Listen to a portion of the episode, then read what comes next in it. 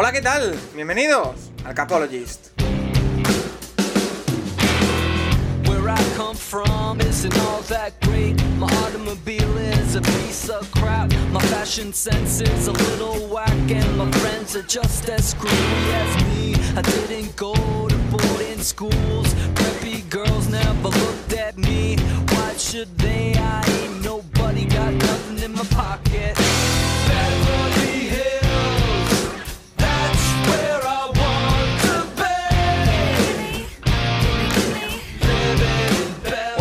Bienvenidos una semana más al Capologist, tu podcast sobre NFL más interactivo, en una semana en la que dimitimos. Hemos dimitido en este podcast todos sus integrantes de intentar pronosticar o saber qué va a pasar en la NFL, porque nos encontramos en un momento de la temporada, semana 15, en la que ya parecía que empezábamos a encauzar a los equipos, que ya empezábamos a calarlos, a saber dónde estaban, y nos hemos encontrado en una semana con los Buccaneers quedándose a cero, con los Cardinals perdiendo contra los Lions, con partidos yéndose el lunes, al martes, con una eh, plaga de COVID por, eh, por varios equipos de la NFL que nos eh, impide saber en qué condiciones están cada equipo ahora mismo. Así que es totalmente imposible saber qué está pasando en la NFL. Lo que podemos hacer es repasar lo que hemos visto esta semana e intentar, pues, descifrar algo. Pero pronosticar lo que va a pasar ya me resulta, al menos a mí y creo que al resto también, totalmente imposible. Pero bueno, como siempre estaremos eh, en el Capologist, en el podcast semanal, que esta semana, por cierto, tenemos contenido especial. El miércoles habrá otro podcast especial final de jornada porque hay dos partidos el martes noche, el jueves como siempre el comisionado y el viernes la intrahistoria, eh, como decimos analizando lo que ha pasado en esta semana 15 y también muchas cosas más que nos preguntáis como siempre en arroba y que os agradecemos un montón. Esta semana también tendremos eh, eh, de vuelve Juan Jiménez a hablar de quarterbacks ahora que el college ha hecho una mini pausa, eh, pero volveremos la semana que viene con él y todas las bowls, pero esta semana de QBNet para hacer un parón, hablar de quarterbacks tranquilamente, sosegadamente con Juan Jiménez. Eh, todo ello, como siempre, con Rafa Cervera, Rafa Cervera 22 en Twitter. ¿Qué tal? Pues muy bien, Paco, ¿no? Expectantes con tantísimos días con fútbol americano. Ayer, a, a mí ayer me faltaban partidos porque decía qué es lo que está ocurriendo, pero sin embargo nos van a sobrar durante la semana porque además pues vienen las fiestas navideñas que siempre incluyen partidos. O sea que vamos, una borrachera total sin lugar a dudas, de fútbol americano. ¿no? Tanto como nos vamos a cebar a comer, pues nos vamos a recebar con el fútbol americano en estas fiestas de Navidad. Y es que eh, recordábamos la semana pasada que esta pasada jornada empezaban los partidos el sábado, pues vamos a tener partidos sábado, domingo, lunes y martes, por esos aplazamientos que hablaremos ahora por motivos de Y luego volvemos el jueves. Y tenemos y el, viernes. y Y, el tenemos, bueno, etcétera, ¿no? Nacho Cervera, arroba Nacho Cervera 6 en Twitter, ¿qué tal? Muy bien, han pasado tantas cosas esta semana que te has dejado yo creo que una de las más importantes, Urban Meyer. Es verdad, es verdad, el despido de Durban Meyer que nos queda un pelín atrás en el tiempo con todo lo que ha pasado después, pero que... Que los Jaguars han perdido igual, ¿eh? pero, pero el, tío, el tío se ha ido. El tío se ha ido y ahora ahora van, está- a, van a- van a acabar a juicio, van a acabar en juicio seguro, porque los Jaguars no le quieren pagar el resto del contrato.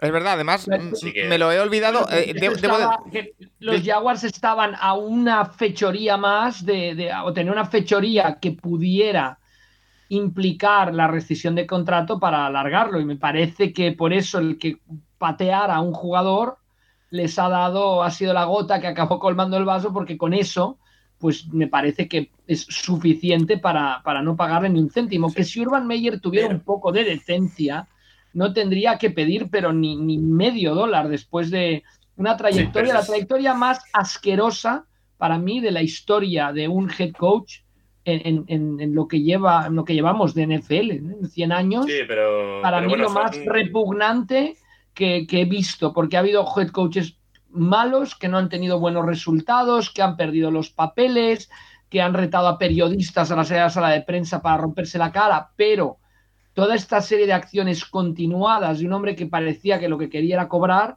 me parece, me parece vergonzoso para, para el NFL y había, la gente dice, pero ahora ir a college en tres, que no era ningún sitio entrenar, yo no creo que nadie le vaya a dar trabajo después de cómo se ha expuesto, ¿no? De, debajo de los focos y todo lo que ha ocurrido en, en- en poquísimo tiempo. Eh, Nacho, ¿tú Veremos. estás de acuerdo en eso? ¿No va a volver a entrenar? No lo sé, vamos a ver. eh, él quería volver, eh, se ha ido una mala experiencia por el camino.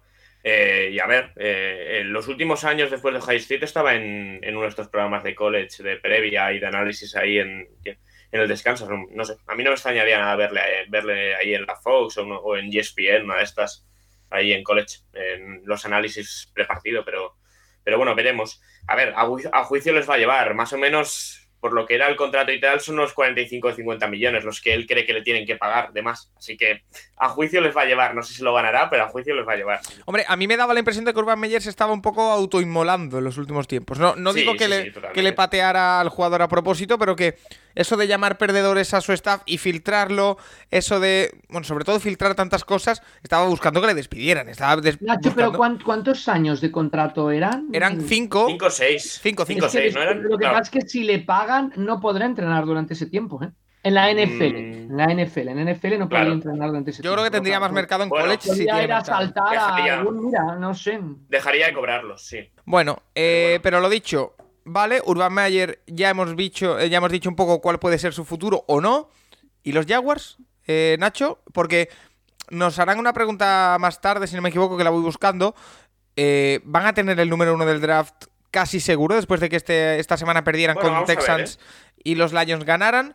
Pero es que se encuentran con Trevor Lawrence recién drafteado, con otro número uno del draft, y a ver a quién convencen para ser su entrenador. Sonaba Doug Peterson. Yo de todas Bueno, maneras los- creo, perdón, perdón que interrumpa, pero me Dale. parece que los, los Giants lo que tienen que hacer primero es una Jaguars. estructura Jaguars. fuerte de fútbol americano. Jaguars, ¿no? Los Jaguars, ¿qué he dicho? Giants. Giants. No, Que no, también, los que también Giants. tienen lo Que suyo. Estaba pensando, estaba pensando en Tom Coughlin, por eso me Que también los Giants necesitan, pero, pero, Pero, los Jaguars pero sí. los Jaguars, más que nada, lo primero que necesitan es que el propietario haga de propietario, lo primero. Y lo segundo es, es, es que es conclusión, ¿no? De lo primero es, es, es meter ahí una persona sólida de fútbol americano, o sea, gastarse todo el dineral que le dieron a Urban Meyer en un general manager, un presidente de fútbol americano, pero, pero con entidad. Mientras no lo tengan, este equipo va a seguir yendo a, bueno, por las charcas, como diría mi amigo Juan Jiménez de Florida, y este, porque no, no hay manera, no hay manera. Pero bueno, yo me puse a mirar durante el partido cuando se veía que iban a perder. No hay tantos equipos eh, que hayan sido dos años seguidos el peor de la liga. O sea, Hombre, a, mí, ma- a mí me suena. Cleveland. Cleveland con Claro, Miles. Garrett y, y May- Baker Mayfield lo eligieron a años Sí. consecutivos, si no me equivoco. Sí, sí. Están, están los, los de Hugh Jackson, pero más allá de estos, es que te vas hacia atrás y sí que están los Bengals, dos años tuvieron el número uno del draft, en el 94-95. Eh, creo que los Jets, los Jets después tienen dos años el número uno del draft, pero uno lo traspasan. O sea, no ha habido tantos, ¿eh? Realmente. O sea, es que hay que hacerlo muy mal. Sí que hay equipos, los propios Jaguars han estado muchas veces años consecutivos en el cinco- top 5 del draft. Parece que el top 5 no va a ser muy diferente al del año pasado, realmente, si te lo miras. Pero, pero es que es increíble. Y, y realmente, eh, pues la pregunta que has, que has dicho, Paco, eh, a ver, el calendario que le queda a Jaguars es Mira, esta la- semana. la- lanzo la con- pregunta que nos lance Alan Romero, así le mencionamos, Nacho. Nos dice, hace unas semanas pregunté por el SID 1 de la FC eh, y no van a ser los Patriots, dice Alan Romero. ¿Alguien duda de que los Jaguars tendrán el número uno del siguiente draft? Ahora sí. Pues a ver, ¿crees que le ganan a los Jets esta semana? No, Pues luego el calendario es Patriots y Colts. Así que sí, van a si tener no, el número ganan, uno. si no ganan esta semana, van a ser el número uno del draft. Y ganando esta semana no sé cómo está el desempate. No, eh, yo me he puesto a mirarlo antes. Eh, creo que si, gana de- si ganan Detroit y Jaguars esta semana, el uno del draft son los Jets. Que es que es la misma situación, o sea, del 2 al 1. Eh, Bueno, yo creo que van a ser el 1, sí, yo creo que van a ser el 1. Rafa, van a ser los Jaguars el uno. Yo es que recuerdo Yo Tengo- creo que deberían de ser los Jaguars el uno, pero estamos empezando a vivir una situación muy preocupante en la NFL. ¿eh? Lo estamos hablando así a la ligera, pero hay equipos que por una pésima gestión, los dos de Nueva York, los Jaguars, los Texans, los Lions, es que se están quedando, es que ya es año tras año, ¿eh? en la liga más equilibrada donde puedes buscar eso, el equilibrio mediante el draft, pues, pues hay equipos que, que están empezando a, a ser un poco el hazme reír de la, de la competición y a, y a partir sin ninguna opción de conseguir nada para, para- el sufrimiento de sus aficionados. ¿eh? Ya, pero eso no me parece tan nuevo, ¿eh? Eh, es decir, eh, ¿qué eran los Browns de Hugh Jackson? Es de- Pero ¿dónde mismo. están los Browns ahora? Bueno, claro, Bueno. pero hay que mirar la foto grande. Quiero decir, eh, los No sé, Jets no hace cinco años si estaban metidos en playoff. Pero estamos hablando ahora de muchos, Paco. ¿eh? Los Jets, varias temporadas consecutivas nefastas, los Giants, los Lions, lo que decía, Houston es la segunda, pero bueno, Jacksonville, no sé, no sé. Bueno, el notición. Me preocupa, me preocupa. El notición de Urban Meyer y su salida de Jacksonville, que no por esperada es menos sorprendente, eh, que yo me lo había dejado fuera del guion, porque es que ha habido un tema que nos ha, bueno, arrastrado con todo, que es el tema de los casos de COVID. Eh, además nos ha venido de forma casi inesperada porque no habíamos tenido casi ningún caso durante la temporada y en esta semana que ha pasado hemos tenido, no tengo el dato exacto, pero más de 150. Eh, entre ellos los Browns ha sido uno de los equipos que más casos ha aglutinado, con más de 20. Los Rams también han tenido un montón, han visto sus partidos aplazados a lunes y martes respectivamente. Eh, Nacho, yo te he visto muy beligerante en contra de estos aplazamientos. No, Washington lo mismo. No, porque al final yo creo que eh, tienes que jugar con lo que tengas. Y al final COVID ya se planteó a principio de temporada que iba a ser una lesión más de este año. El positivo por COVID iba a ser una lesión. En el caso de los no vacunados te iba a dejar completamente fuera y en el caso de los vacunados te daba la opción a, con dos negativos, poder volver. Esta semana han visto que han querido darle una pequeña, mm, mm, bueno, cambio ahí al protocolo, eh, modificándolo a solamente un negativo para volver ya hemos visto jugadores que han podido volver, pero es que eh, a, mí no me, a mí no me parece justo, porque aparte ves casos como, creo que en los Eagles también ha pasado, por ejemplo, los Eagles siguen metiendo jugadores ahora mismo en la lista COVID, pero eh, en, los Eagles en Seattle ha pasado que en el momento, el atrasar dos días el partido lo que va a acabar provocando es que tenga casi más bajas Filadelfia y Seattle que Washington y, Los Ángeles, y a mí no me parece justo esto. Y además, eh, es que la semana ya, la siguiente semana, eh, creo, yo por lo que sé de Seattle, por lo que he leído de los insiders, eh, pidieron, pidieron atrasar el partido de este próximo domingo al lunes y les dijeron que no, con lo cual no me parece justo. O sea, si atrasas dos días el de esta semana, atrásales un día el de la siguiente para que tengan seis días para prepararlo al menos. Y es que, no sé, te condiciona dos semanas completas por un, er, por un tema que no has tenido tú. Y, eh, bueno, pues Rafa, de hecho, pero de a mí hecho, no me parece bien. Todo esto ha provocado un cambio en el protocolo de la NFL con respecto al COVID a los jugadores vacunados, los que dan positivo, los que son asintomáticos. El viernes, cuando hay un cambio, es porque se estaba precisamente buscando que puedan volver los máximos jugadores posibles con ese nuevo protocolo que se ha negociado entre el sindicato y eh, la liga. Sí, aquí lo grave es lo que dice Nacho, o sea que cuando haces un cambio a media, temporada, bueno, bueno, durante el transcurso de una temporada, vas a acabar beneficiando a unos y perjudicando a otros. Ya se habló la campaña pasada, yo creo que ocurre y no es nada contra ellos, sino simplemente contra la situación.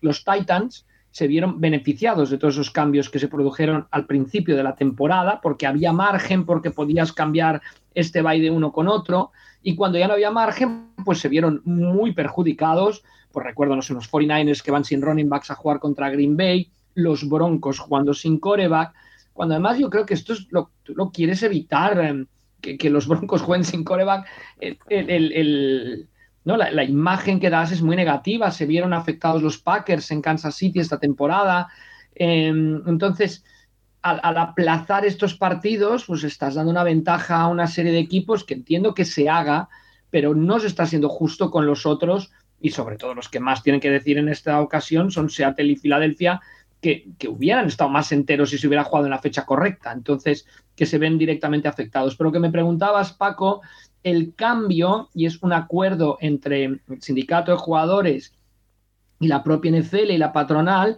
es que aquellos jugadores que estén vacunados con la pauta completa y no tengan síntomas, no es necesario que se hagan los tests. Entonces, pues diría yo que para aquellos vacunados es empezar a tratar esto como si de una gripe se tratara. O sea, tú te encuentras mal, pues tú, o sea, no te encuentras mal, no tienes síntomas, pues eh, mira, participas en el partido como quien tiene una gripe, como quien tiene una pasa o como quien tiene lo que sea. Y es un poco la decisión a la que ha llegado ahora la NFL, que por otro lado habla de, promover las reuniones telemáticas, o sea, las reuniones de jugadores del ataque, la defensa, para analizar las reuniones tácticas, hacerlas de forma telemática, pero ese es el principal cambio. Eh, no sé si vaya a pasar a otros deportes o no, pero es un poco el hecho de decir, tú estás vacunado, eh, no tienes síntomas, pues bueno, oye, como si no tuvieras nada, ¿no? Como si fuera un resfriado y, a jugar, ¿no? Que nunca se había planteado no disputar un partido por un resfriado, por ejemplo. Nacho, y los partidos que nos quedan para el martes noche son Eagles Washington y Rams Seahawks. Eh, dos partidos en martes. También eh, la particularidad de, para el que todo lo que es el que lo esté escuchando ahora, Browns Raiders y Bears eh, Vikings se han jugado en la noche del lunes. teniendo en cuenta que la semana que viene también hay partidos el sábado. tú ya has dicho que te parece que es perjudicial. No sé, este cambio de, de paradigma, de, de protocolo, ¿qué te parece? A mí me parece arriesgado por el hecho que ha dicho Rafa de, claro, al final eh, la vacunación obviamente facilita o permite que, el jugador tenga menos síntomas o que pueda recuperarse más rápido, pero, pero no, no, los quita completamente los síntomas y, no hay forma de predecir quién va a tener síntomas y quién no. Entonces, eh, es que eh, para mí es un tiro al aire ahora mismo. si, si el COVID se mete en una plantilla, es muy posible que no, no sean capaces de rastrearlos y justamente el primer jugador que los tiene o, los primeros no son, no son no tienen síntomas y que, y que luego pues lo lógico es que se enteren a partir del positivo de alguno vacunado que tengan en la plantilla y a partir de ahí es que a, ver cuántos jugadores ese equipo pierde y, y los playoffs están muy cerca. O sea, es que a mí no me extrañaría, es que no me extrañaría nada que este año llegue un equipo muy lejos en playoff porque de repente en la divisional le toque jugar contra un equipo con 7 8 bajas por COVID y se encuentra en una final de conferencia sin, sin a lo mejor ser un equipo de ese nivel, pero bueno, es lo que tiene este año. Casi está afectando más el COVID este año que el año pasado. Y sí, sí, sí. Desde luego, pero, pero que. En la NBA, por supuesto. Es por ejemplo, el la NBA es un drama lo que tienen montado. De la vacunación, ¿no? El hecho de decir un poco un premio al quien tenga más porcentaje de jugadores vacunados, que ya sé que no se trata de decidir una temporada así, pero claro, cuando hacemos los pronósticos, pues lo vamos a tener que incluir. Es decir, Ataque, el número 14. Defensa, el 12. Special Team, el 6. Vacunación, el 18. Entonces, ¿cómo saco un balance? ¿no? Cuatro fases del juego, no solo tres. Eh, vale, eh, Nacho.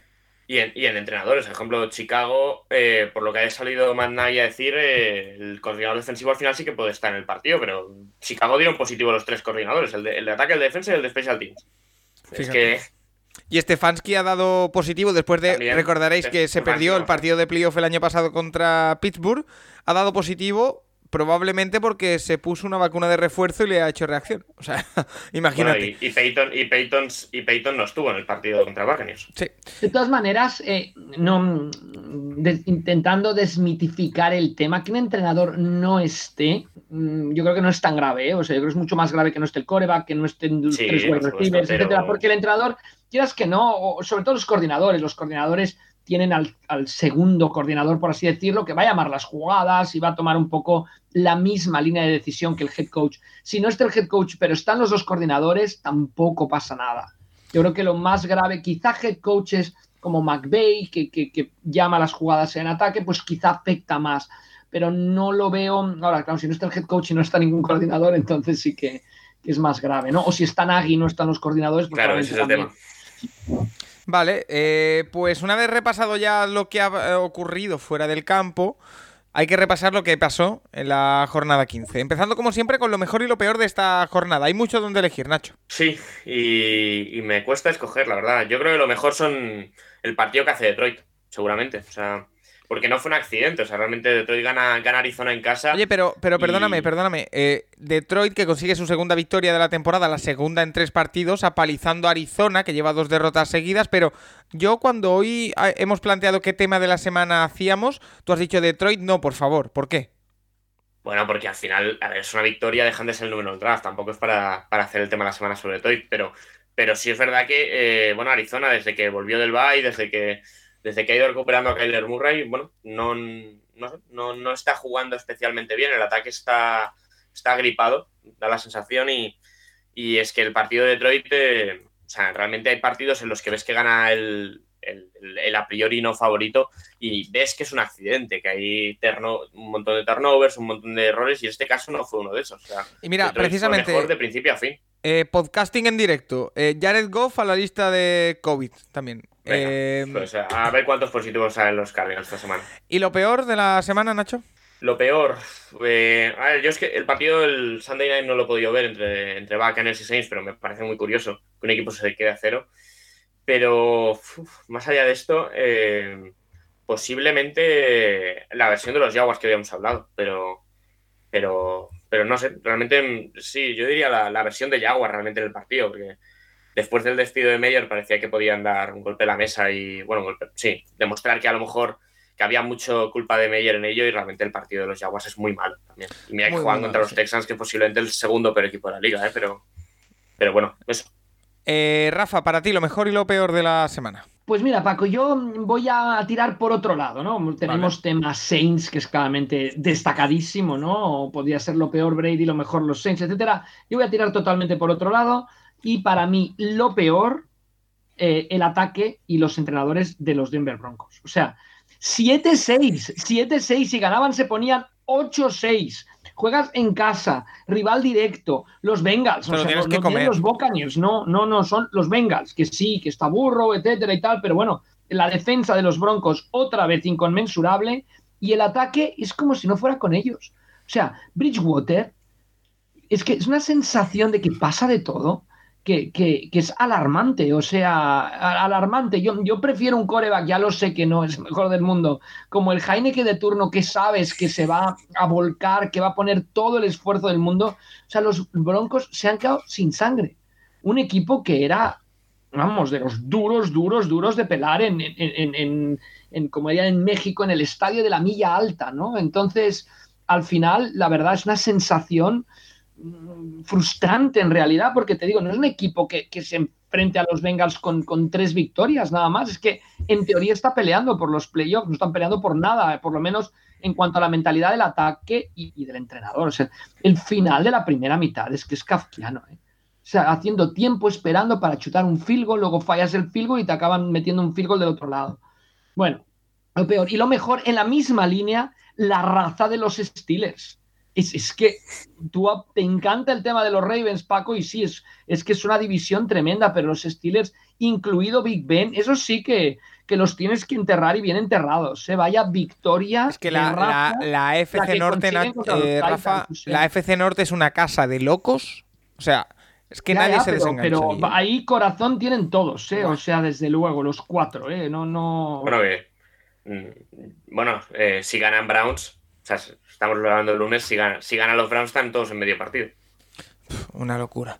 Em, y bueno, di los tuyos. Si no dices el, que yo creo que vas a decir de, mejor de la semana, lo digo yo luego que me he olvidado, pero bueno. Bueno, yo creo que yo me iba a quedar con los Colts como lo mejor de la semana. Eh, Jonathan Taylor. Eh, bueno, ha aparecido como una supernova Jonathan Taylor porque hace 3-4 semanas sí estaba haciendo buena temporada, pero no lo teníamos en el radar pero se cargaron a los Patriots que tenían la racha más larga de victorias hasta ahora. Y evidentemente hay que nombrar a los Colts. Que ojito, que si no me equivoco, están ya 8-6, ¿eh? A un partido de los Titans, a ver si llegan. Em, sí, que yo me he puesto a mirar, que lo dijiste tú la semana pasada, el que le podían quitar la división a Titans, y no me parece tampoco ni ganas. Ah, ahora no te parece tan mal, ¿eh? No, no, no. No, Titans tiene los próximos dos partidos 49ers y Dolphins. Y a ver, vamos a ver si sacan alguno de los dos, ¿eh? No me, parecen rivales muy complicados. Recordemos que el empate lo ganan los Titans. Sí, o sea, solo sí por eso, pero bueno. Que lo sepan, que lo sepan, que lo sepan, nada más. Por eso, si gana uno de los dos, lo normal es que se la lleve, porque luego uno juega contra Houston y el otro contra Jaguars en la última semana. Pero, pero si Titans pierde estos dos partidos, ojo. Y, luego, eh, Dime. bueno, entrando en el último cuarto, iban 20-0. O sea, eh, luego me puse a mirar, los Patriots no, no, se han quedado a cero entrando en el último cuarto en los últimos cinco años. ¿eh? Que luego sí que hay el. que casi, casi remontan el partido, se ponen 20-17 tal, pero, pero la paliza de Colts durante tres cuartos a los Patriots es, es, contundente. Y después, eh, lo peor probablemente es imposible no quedarme con los Buccaneers. Es decir, quedarse a cero por mucha baja que tengas eh, es eh, imposible. Ahora hablaremos de, ello, porque vamos a pasar trofeo más Patricia, el entrenador que peor ha gestionado la semana, el partido. No sé si tenéis algún candidato claro. Eh, Rafa, empiezo contigo. Bueno, por, por todos los comentarios de la gente, que, a ver, es un debate muy interesante, ¿eh? no abrirlo aquí, pero esta ley debería estar ahí, porque cuando no chutas filos en la, en la zona roja rival con 5 o 6 yardas por, por chutar y acabas perdiendo en la prórroga. De hecho, mi eh, idea, Rafa, si es posible y si cuadran horarios, es montar una intrahistoria alrededor de esto, ¿eh? Esta semana. Bueno, y luego Harbaugh vuelve, o sea, con todos mis respetos a Harbaugh, ¿eh? Pero vuelve a fallar una conversión de dos puntos para intentar ganar el partido. Yo aquí tengo una pregunta para, para Jesús, No sé si nos escucha o no el mal eh, si, todo va, si, to si, todo va, bien, el viernes. ¿por qué, el viernes. ¿por qué, Nacho? Pero ¿por qué piénsalo, eh? Cuando un equipo necesita convertir dos puntos para empatar el partido, forzar la prórroga, ponerse a siete, siempre lo consiguen. Bueno, 90% de las veces diría yo, ¿no? En cambio, cuando un equipo, ¿no? La Super Bowl de los Patriots, los retornos de los, las vueltas de los Seahawks, me parece contra Green Bay, consiguen alguna en, aquel, en aquella final de conferencia. En cambio, cuando se la juegan para ganar el partido, casi siempre fallan. O sea, de, memoria dime un día que un equipo se haya ido a por dos puntos para ganar, en vez de chutar extra point y forzar la prórroga, y haya ganado. Recuerdo los broncos de Shanahan padre contra los Chargers, pero, pero todas las demás experiencias que yo recuerde han salido mal, ¿eh? Entonces, bueno, no sé si Harbaugh merece estar ahí en la candidatura, Balmat Patricia o no, pero bueno.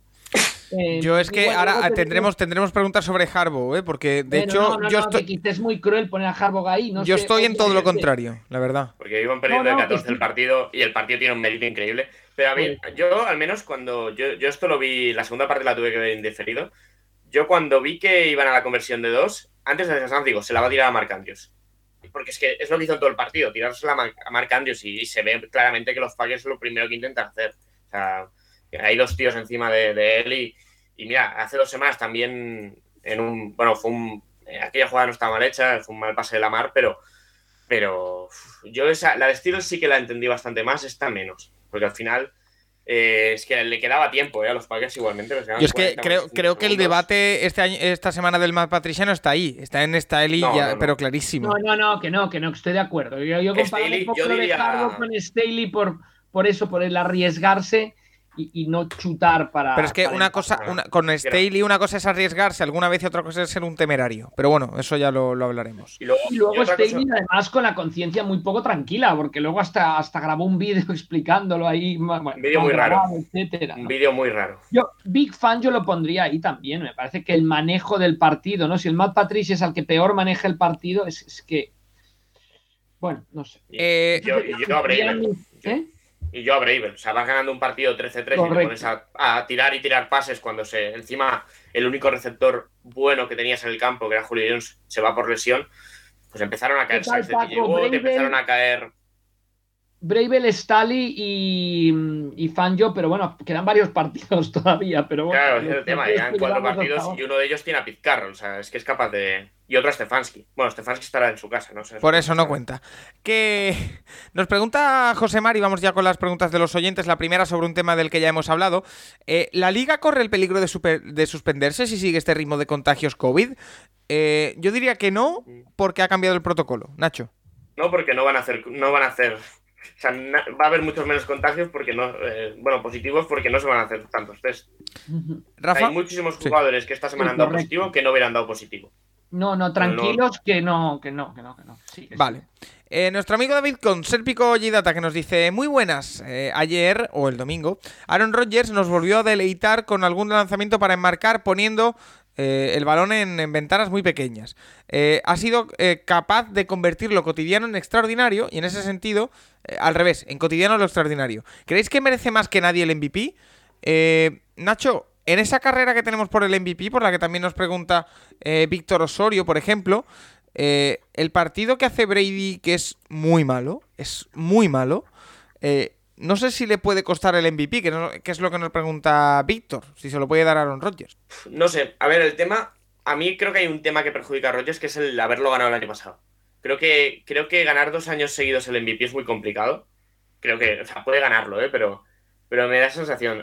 Obviamente vamos a ver los Buccaneers en las semanas que quedan. Eh, han perdido ya Chris Godwin por lesión. Eh, vamos a ver si juegan Fournette o... Fournette, por lo que decía hoy Arians en rueda de prensa, no daba la sensación de que pudiera jugar muchos partidos de aquí a playoff.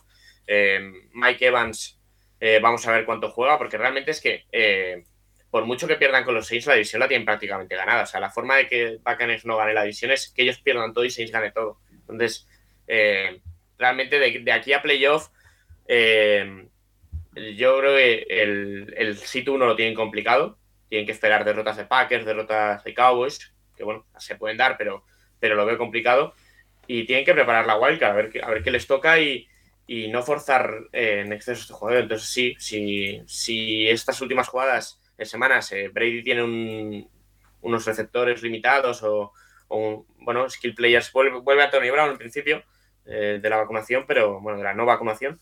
Pero, pero bueno, vamos a ver. eh, tiene tres partidos muy asequibles, Brady. Ese es el tema. Nos No, pregunta, eh, nos pregunta sobre Brady precisamente. Carolina Sí, y Jets. Dos veces Carolina y Jets. Es que, claro, deberían ganar los eh, tres. a mí no me extrañaría nada ver tres buenos partidos de Brady que se No, no, eh, Nacho, Nacho, esta semana sí, hemos que- dimitido de eso, ¿eh? No, no podemos decir esas No. cosas que hemos dimitido. No, pero a ver, eh, no sé. Em, Yo. Paco, aquí yo tengo, bueno, dos cosas. Os doy los números, ¿eh? vale. Estamos de acuerdo que es Brady o Rogers, en principio, ¿no? no me sí, aparece debería haber más. pasado algo muy raro. Sí, porque Jonathan, Jonathan Taylor no. mil yardas más de pase que Rogers. 4.348 a 3.487. Brady lleva seis pases más de touchdown que Rogers. 36 a 30. Ahora, atención, porque hay dos estadísticas de un lado y dos del otro. Brady ha lanzado 11 intercepciones y Rogers 4. Brady lleva 100,4 de rating y Rogers le saca 10 puntos. 110,4. ¿Quién sería el MVP? yo- Puedes ir con los pa- dos, Yo el pase, el, el par rating no lo, no lo metería como en la conversación. Bueno, bueno, Pero- bueno. Pero es que compro, compro el argumento de Nacho, ¿eh? que por no repetir Rogers se lo den a Brady. Si Y están yo tengo una ¿eh? pregunta para Nacho. ¿Alguna vez pensaste que un equipo dirigido por Tyson Hill derrotaría a uno encabezado por Tom Brady? ¿Dejándolo a cero? eh, yo es que- eh, el tema es dejándolo a cero. O sea, eh, preguntaban, Brady, eh, el partido que he dicho yo que los peitos se quedan a cero no fue con Brady, fue con Brissett. Claro, de hecho, el de hecho eh, el último partido en el que Brady se queda a cero data de 2006 contra los. Miami Dolphins. Eh, Sí, sí, porque eh, sí, el que yo he dicho es un partido de los, años- de los cuatro partidos aquellos de sanción que tuvo Brady después de, de deshinchar balones. El último de ellos es un 16-0 que les meten los, los Bills, que estaban todos los quarterbacks de los Patriots lesionados, jugó Brissett cojo. Y, y es el último partido, pero claro, Brady nunca no había tenido, no estuvo en ese partido. 2006, ¿no fue? El último de Brady sí, que de hecho, si no me equivoco, estoy tirando de memoria, ¿eh? Eh, ha tenido Dolphins, tres en su carrera 21-0. con el de este fin Pero- de semana. Es la Pero bueno, tercera vez que se queda cero Brady. Eh, el primero, 31-0, perdió partido inaugural contra los Bills. Una temporada que llegaron a ir 2003, 2-2 los Patriots, luego ganaron todos los partidos, ganaron 15 partidos seguidos, incluido la Super Bowl. Y aquel partido contra los Bills, que había una pregunta si era el peor partido de Brady, no, aquel contra los Bills, 14 de 28, cuatro intercepciones y muy, muy justo de yardas. Entonces, aquel es el peor partido de Brady. Ahora, no, yo creo que todos los jóvenes no recordabais un Brady quedándose a cero. No, y que de hecho No. nos hacen muchas preguntas al respecto, porque por ejemplo José Mari nos dice, buenas, ¿desde cuándo Brady hacía un no hacía un partido tan desastroso? Eh, ¿Cuál de los resultados ha sido más sorpresa, si el de Lions o el de Buccaneers? Nos pregunta las Fumble. O Luis Hernández nos pregunta que cuántas veces se ha quedado Brady a cero, que ha sido un partido alucinante de los Saints. Eh, vimos, Nacho, incluso a Brady, desesperado, algo que nunca le vemos perder las formas. Eh, reventó una tablet, ¿eh? O sea, quiero decir que es una tontería, pero que nun- nunca le, vi- le hemos visto perder Bueno. así la cabeza. Decirle, ir- Bueno, ir- irse, irse corriendo al banquillo contrario y decirle, eh, un- insultarles, o sea, parece muy frustrado en su último partido de Patriots Brady- contra Titans. Brady, Brady es exageradamente competitivo y, y los, eh, los jugadores así no, no toleran muy bien las derrotas. Ya, ya le ha pasado alguna vez de no ir a saludar al rival cuando pierde o cosas así. Y bueno, pues eh, es, entra, entra dentro del carácter que tiene. Y, y bueno, sí, le sale un partido malísimo. Eh, por lo que estoy viendo, Rafa, Tyson Hill 13-27. Tampoco es No, que... no, no, no, no, yo no he dicho, o sea, solo si, si te dicen, ¿no? A casa de No, apuestas. Tyson Hill es coreback de un equipo, Brady del rival, Brady juega en casa, ¿con quién vas? Hombre, claro, sí. Pero... Eh, muy interesante, ¿eh? Brady en temporada regular contra Sean Payton, 0-4 con los Buccaneers, Brady. Y Nacho, tienes un- una estadística espectacular de Arians contra los Saints, ¿no? Sí, brutal. Arians contra los Saints en, te- eh, en temporada regular, regular está 1-8 y en playoff 1-0. Ah, pues mira, la de playoffs no está tan eh, mal, ¿eh? Bueno, el playoff fue el año pasado, pero eh, el, único partido que le ha ganado Arians en temporada regular sale en, el- en la serie esta de los Nothing que hicieron de los Panthers, que es el- de, los, de los Cardinals, que fue el primer partido de aquella temporada que les ganaron. El resto, los, el resto de partidos, o sea, desde que Arians llegó a los Packers es un 0-6, que es una cosa Buah. no sé, muy, muy rara, muy, muy rara. Y mira que en el playoff el año pasado sí que les ganaron, ¿eh? Pero, pero en temporada regular están 0-6. Y mira, eh, nos Curioso. preguntaba las fanball que cuál de los dos resultados sorpresa nos impactó más, si Lions o Buccaneers. Hay que hablar de los Lions. Victoria, ya lo hemos dicho, tú lo has nombrado por encima. Eh, Nacho, esa victoria ante los Cardinals, que venían 10-3, que si ganaban aseguraban ya el puesto en playoff. Eh, y nos pregunta Sergi que qué explicación le damos a la victoria de Detroit frente a Cardinals. Sin ninguno de sus dos eh, running backs principales, porque por ejemplo DeAndre Swift no está, les ganaron. ¿Qué opináis de Amarisan Brown? Eh, Nacho. ¿qué explicación tiene la victoria de los Lions? Bueno, realmente eh, Arizona es eso, pero desde el Bay realmente es que ha venido jugando mal. A Chicago sí que le ganó, le acabó ganando, pero ni, ni el lunes pasado contra los Rams, que no, fue un partido que no pudimos comentar, ni esta semana, la verdad es que la, han, est- han estado cerca. O sea, realmente la semana pasada pierden de 7 con los, con los Rams, pero no están cerca, eh, realmente en ningún momento del partido. Y, y bueno, ya tuvieron, incluso antes del Bay tuvieron aquel partido con los Cardinals, eh, con los Panthers, pero bueno, no estaba, no estaba Murray. Entonces, eh, bueno, Murray, no sé, en cosas, muchas cosas me recuerda a Russell Wilson en el hecho de empezar las temporadas espectacular e ir bajando con el paso del- de los partidos. Pero, pero bueno, ya le ha pasado los últimos años, de empezar muy bien, acabar más justito y al ataque Kingsbury lo mismo. O sea, eh, no sé, es un planteamiento muy bueno de principio de temporada, pero, pero las últimas semanas les está costando mucho. Y, y la verdad es que el partido, eh, pues claro que obviamente el que lo vea, el que vea el resultado dirá wow, pero el, el- el- transcurso del partido es que fue claramente superior. O sea, eh, la defensa no estuvo cerca de parar a, a los Lions en ningún momento. En ningún momento. O sea, faltan los dos running backs principales de Lions, pero, pero el, que, el que jugó fue el running back con más yardas de la semana. Y, y esta semana les viene Jonathan Taylor, ¿sabes? Esta semana juegan el sábado contra, contra, contra los Colts. Eh, no sé, yo lo veo mal ese partido, la verdad. Jared Goff solo falló cinco pases, que obviamente eh, esta semana hemos visto a un Carson Wentz, bueno, bastante, bastante, bastante mal, uno de los peores partidos de la temporada, pero, pero si le dejas tiempo, Carson Wentz te puede, también te puede hacer muchos, Rafa, mucho daño, así que... ¿está haciendo aguas el barco de Kingsbury o no?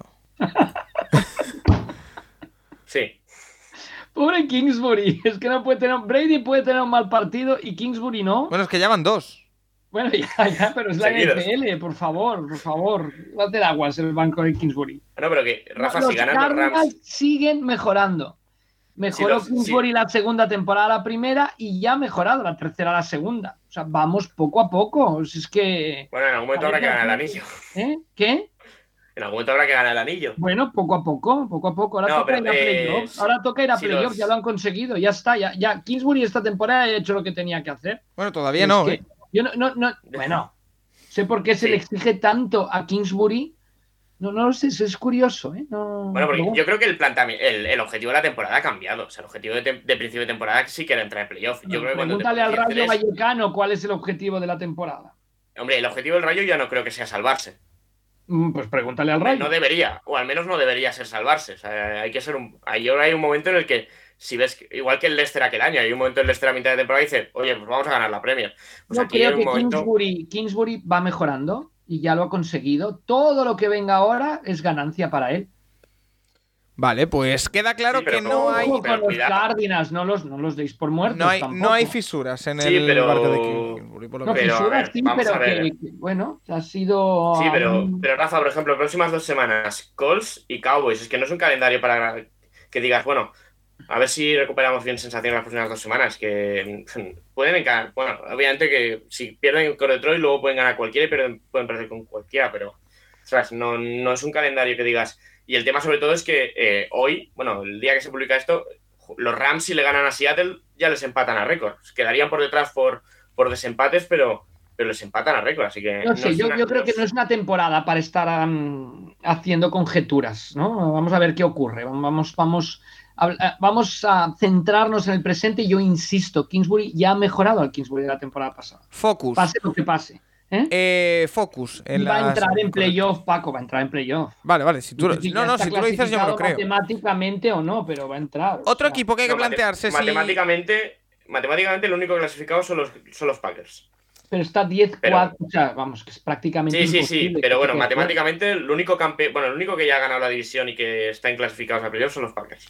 Otro equipo que nos tenemos que plantear si va a entrar en playoff o no, parece mentira, porque les dedicamos hace un par de meses un programa eh, desguazándolos prácticamente, son los Miami Dolphins, que llevan seis victorias seguidas y han pasado del 1-7 al 7-7.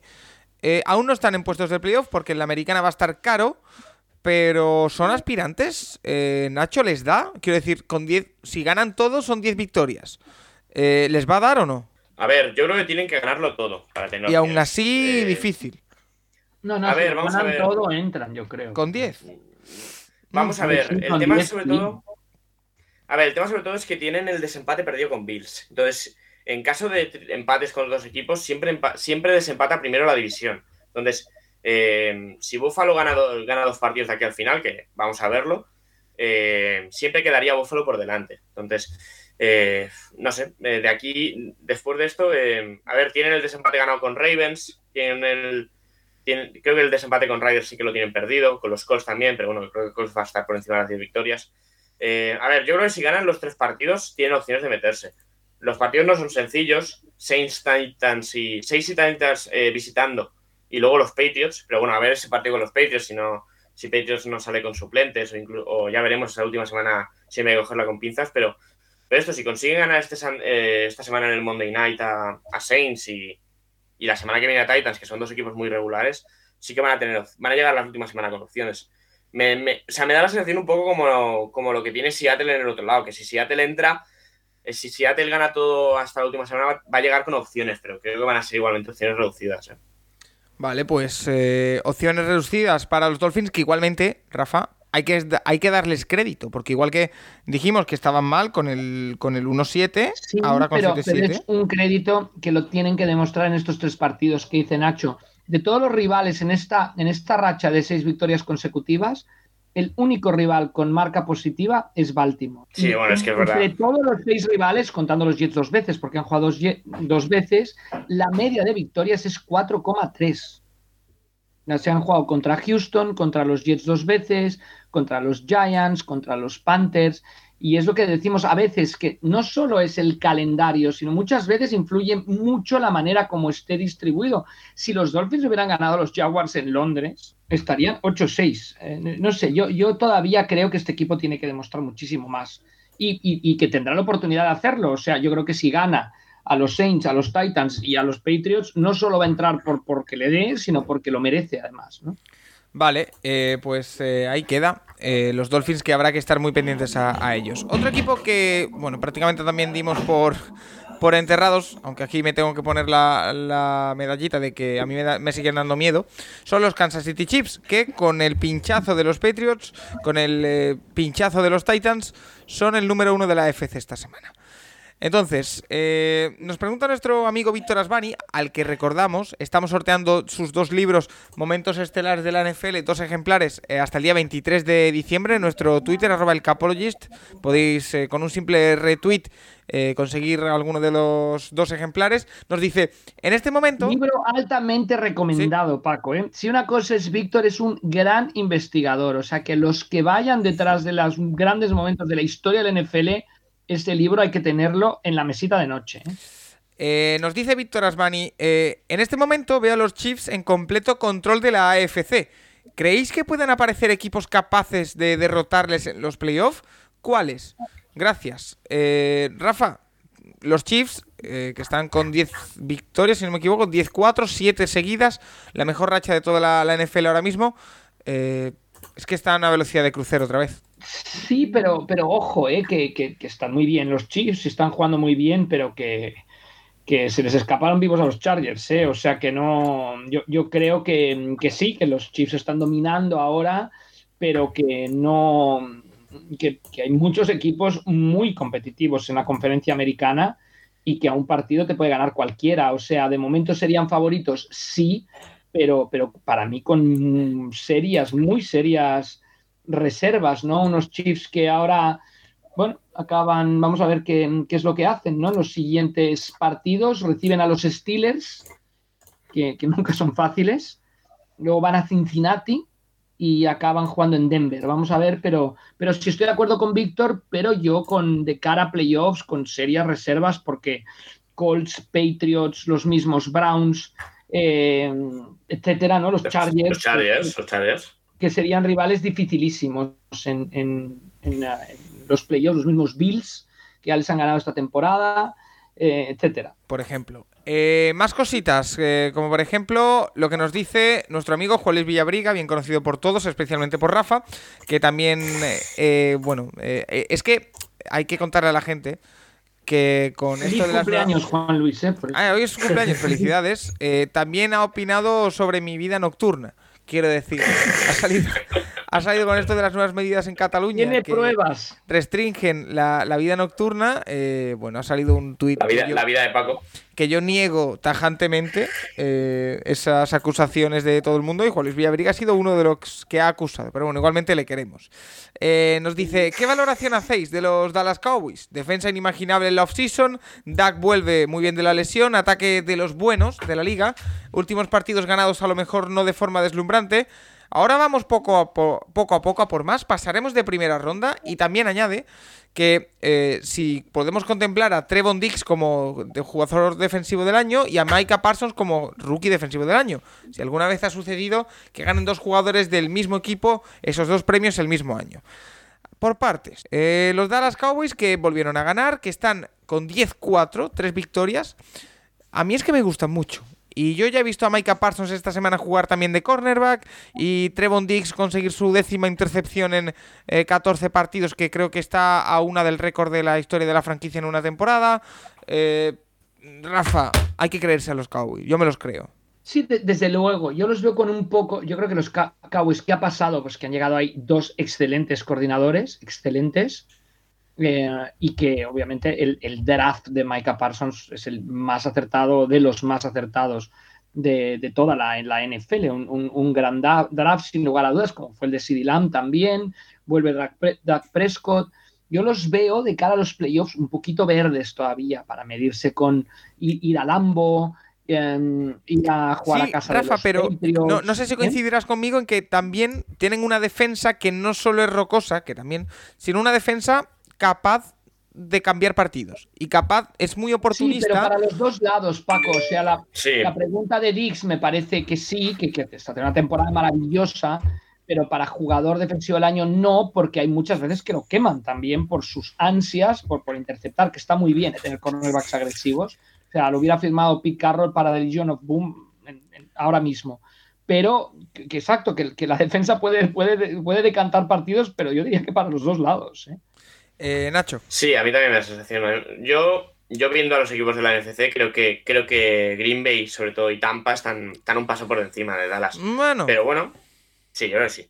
con las lesiones también. Sí, sí, es que a Green Bay el- esta semana se les complica el partido al final. Tiene los special teams que son muy dudosos, pero es que. Tiene muchas bajas, Green Bay también, que a veces se nos Claro. olvida, pero también tiene muchas bajas. Sí, no, Green Bay tiene muchísimas bajas. Está a nivel, está a nivel- no te digo está a nivel Ravens en cantidad, pero, pero no estará muy lejos de esos, de esos números. Y, y me da más seguridad. Me da más seguridad, aparte, eh, a ver, quieras o no, a mí McCarthy no me da seguridad en un partido de playoff tampoco, por mucho que ahora mismo no esté cantando jugadas, pero mm, creo que es justo antes de la media parte que lanzan un pase rápido, eh, quedan nueve segundos y en vez de pedir el tiempo muerto esperan a que quede uno para, volver a que, que el comentarista lo decía, podrían haber, podrían haber intentado un pase a Enzo, que el partido no les fallé esta semana, pero, pero son cosas que en un partido de playoffs tienes que tener muy atadas. Y lo de Tevon Diggs, a ver, es lo que ha dicho Rafa, a mí me da la sensación de que, es el nuevo, de que va a ser el nuevo Marcus Peters, un jugador capaz de comerse, eh, de, de hacer ocho intercepciones en un año y comerse 10 touchdowns también. Entonces, eh, esto en un partido de playoff, pues contra Brady lo quiero ver, porque Brady se la sabe todas, Rodgers también. Entonces, quiero ver eso y, y a ver, pero bueno, ahora mismo son el sit 2, eh, tiene el partido contra Arizona que les va a dejar clave, va a ser muy clave. eh, yo creo que acabarán como sit 3 o sit 4 y a ver. a Yo ver te digo una cosa, de- Estoy ando de acuerdo con vosotros en lo del tema Dallas. Me parece que puede ser el típico equipo que pegue el bombazo este año, ¿eh? porque eh, si nos fijamos en el equipo que tiene, tienen los Cowboys, los skill, los skill players, tanto en defensa como en ataque, son de un talento espectacular. Y reitero, igual que la defensa te puede ganar un partido y lo puede perder, el ataque tiene jugadores que pueden decidirte un partido. El mejor Ziki Elliott no lo hemos visto todavía. Eh, Sí, pero eso quiero verlo. Es que sí que Elliot está jugando muy limitado, eh, Paco. Por eso. Muy limitado. Y a- Ya, tendrá que es que- lo están reservando, me da la impresión. Eh, Tony Pollard también puede hacer mucho daño. Prescott, de verdad, me encanta. Eh, lo de CD Lamb eh, está creciendo mucho. O sea, skill Los players. drops, Sí, pero los drops de CD Lamb. Bueno, pero. eh, ¿Y en la primera parte de la temporada qué? Sí, claro, claro. Sí, no, sí. Son un equipo de 10-4, son un equipazo. Ahora bien, yo eso, eh, contra unos Packers, a mí la sensación de que el favorito va a ser Green Bay. Porque al final todo lo que has dicho, en el otro lado va a estar la Adams, Sí, va a fa- estar Aaron Jones, va a favorito será el otro, pero que, que si llegan a la Super, si hoy me dicen, oye, que la Super Bowl la juegan un equipo de la FC y Dallas, eh, te lo adelanto, Hombre. no me extrañaría. Quiero decir, me, diría, uy, no me lo esperaba, pero que no me llevaría las manos a la cabeza. Me parece un equipo que puede dar ese tipo de bombazos, como por ejemplo hizo, hizo Filadelfia en su momento hace unos años. Me da esa impresión. Bueno, un Filadelfia aquel año era el mejor equipo de la liga, ¿eh? Bueno, a ver, pero llegó con, con Nick Foles y todo esto, Sí, nadie sí, lo sí, esperaba. pero bueno, que, que pega un que bombazo, me 15 refiero. Ganan 14 partidos aquel año los, los Eagles. O sea, sí. O sea, que si se cae Prescott no han tenido ninguna opción, obviamente. No, son- no es aquel año los Eagles. Claro. Pero bueno, sí que son buen equipos. Están en el SID 2. Son, son 10-4. Han ganado los cuatro partidos divisionales además. Les quedan otros dos ahora. Eh, bueno. Oye, tiene eh, buena pinta. Una pregunta, pasando al siguiente tema. ¿Vosotros erais conscientes de que los Ravens llevan tres derrotas seguidas? Quiero decir, ahora nos toca hablar de los Ravens que nos han preguntado, me, me he ido a la clasificación y me pone la tendencia, la racha. No era consciente de que llevaban tres derrotas seguidas. Bueno, sí. O sea, Steel, Steel, eh, las dos conversiones de dos y lo de los Browns. ah, Que casi, sí. Fíjate. Es que han perdido por un punto, por dos y por uno. pues llevan tres derrotas seguidas los Ravens que han perdido momentáneamente el, el liderato de esa AFC Norte y pueden caer incluso as- hasta la tercera posición dependiendo de lo que hagan los Browns, que hablaremos con Juan Jiménez de, de ese partido. Eh, tres derrotas seguidas, pero nos pregunta eh, Arturo Rivas y Iván Girona por ellos. Nos dice Arturo Rivas, si Baltimore gana uno o dos de los tres partidos que les quedan y consiguen meterse en playoff, ¿veis a Harbaugh como entrenador del año? E Iván Girona dice que quiere hacer una mención especial a John Harbaugh como entrenador del año y eso que odia a los Ravens. Pero es que el partido que se marcan contra los Packers es de órdago. Estoy de acuerdo y secundo esta, esta candidatura. Eh, no sé tú, Rafa.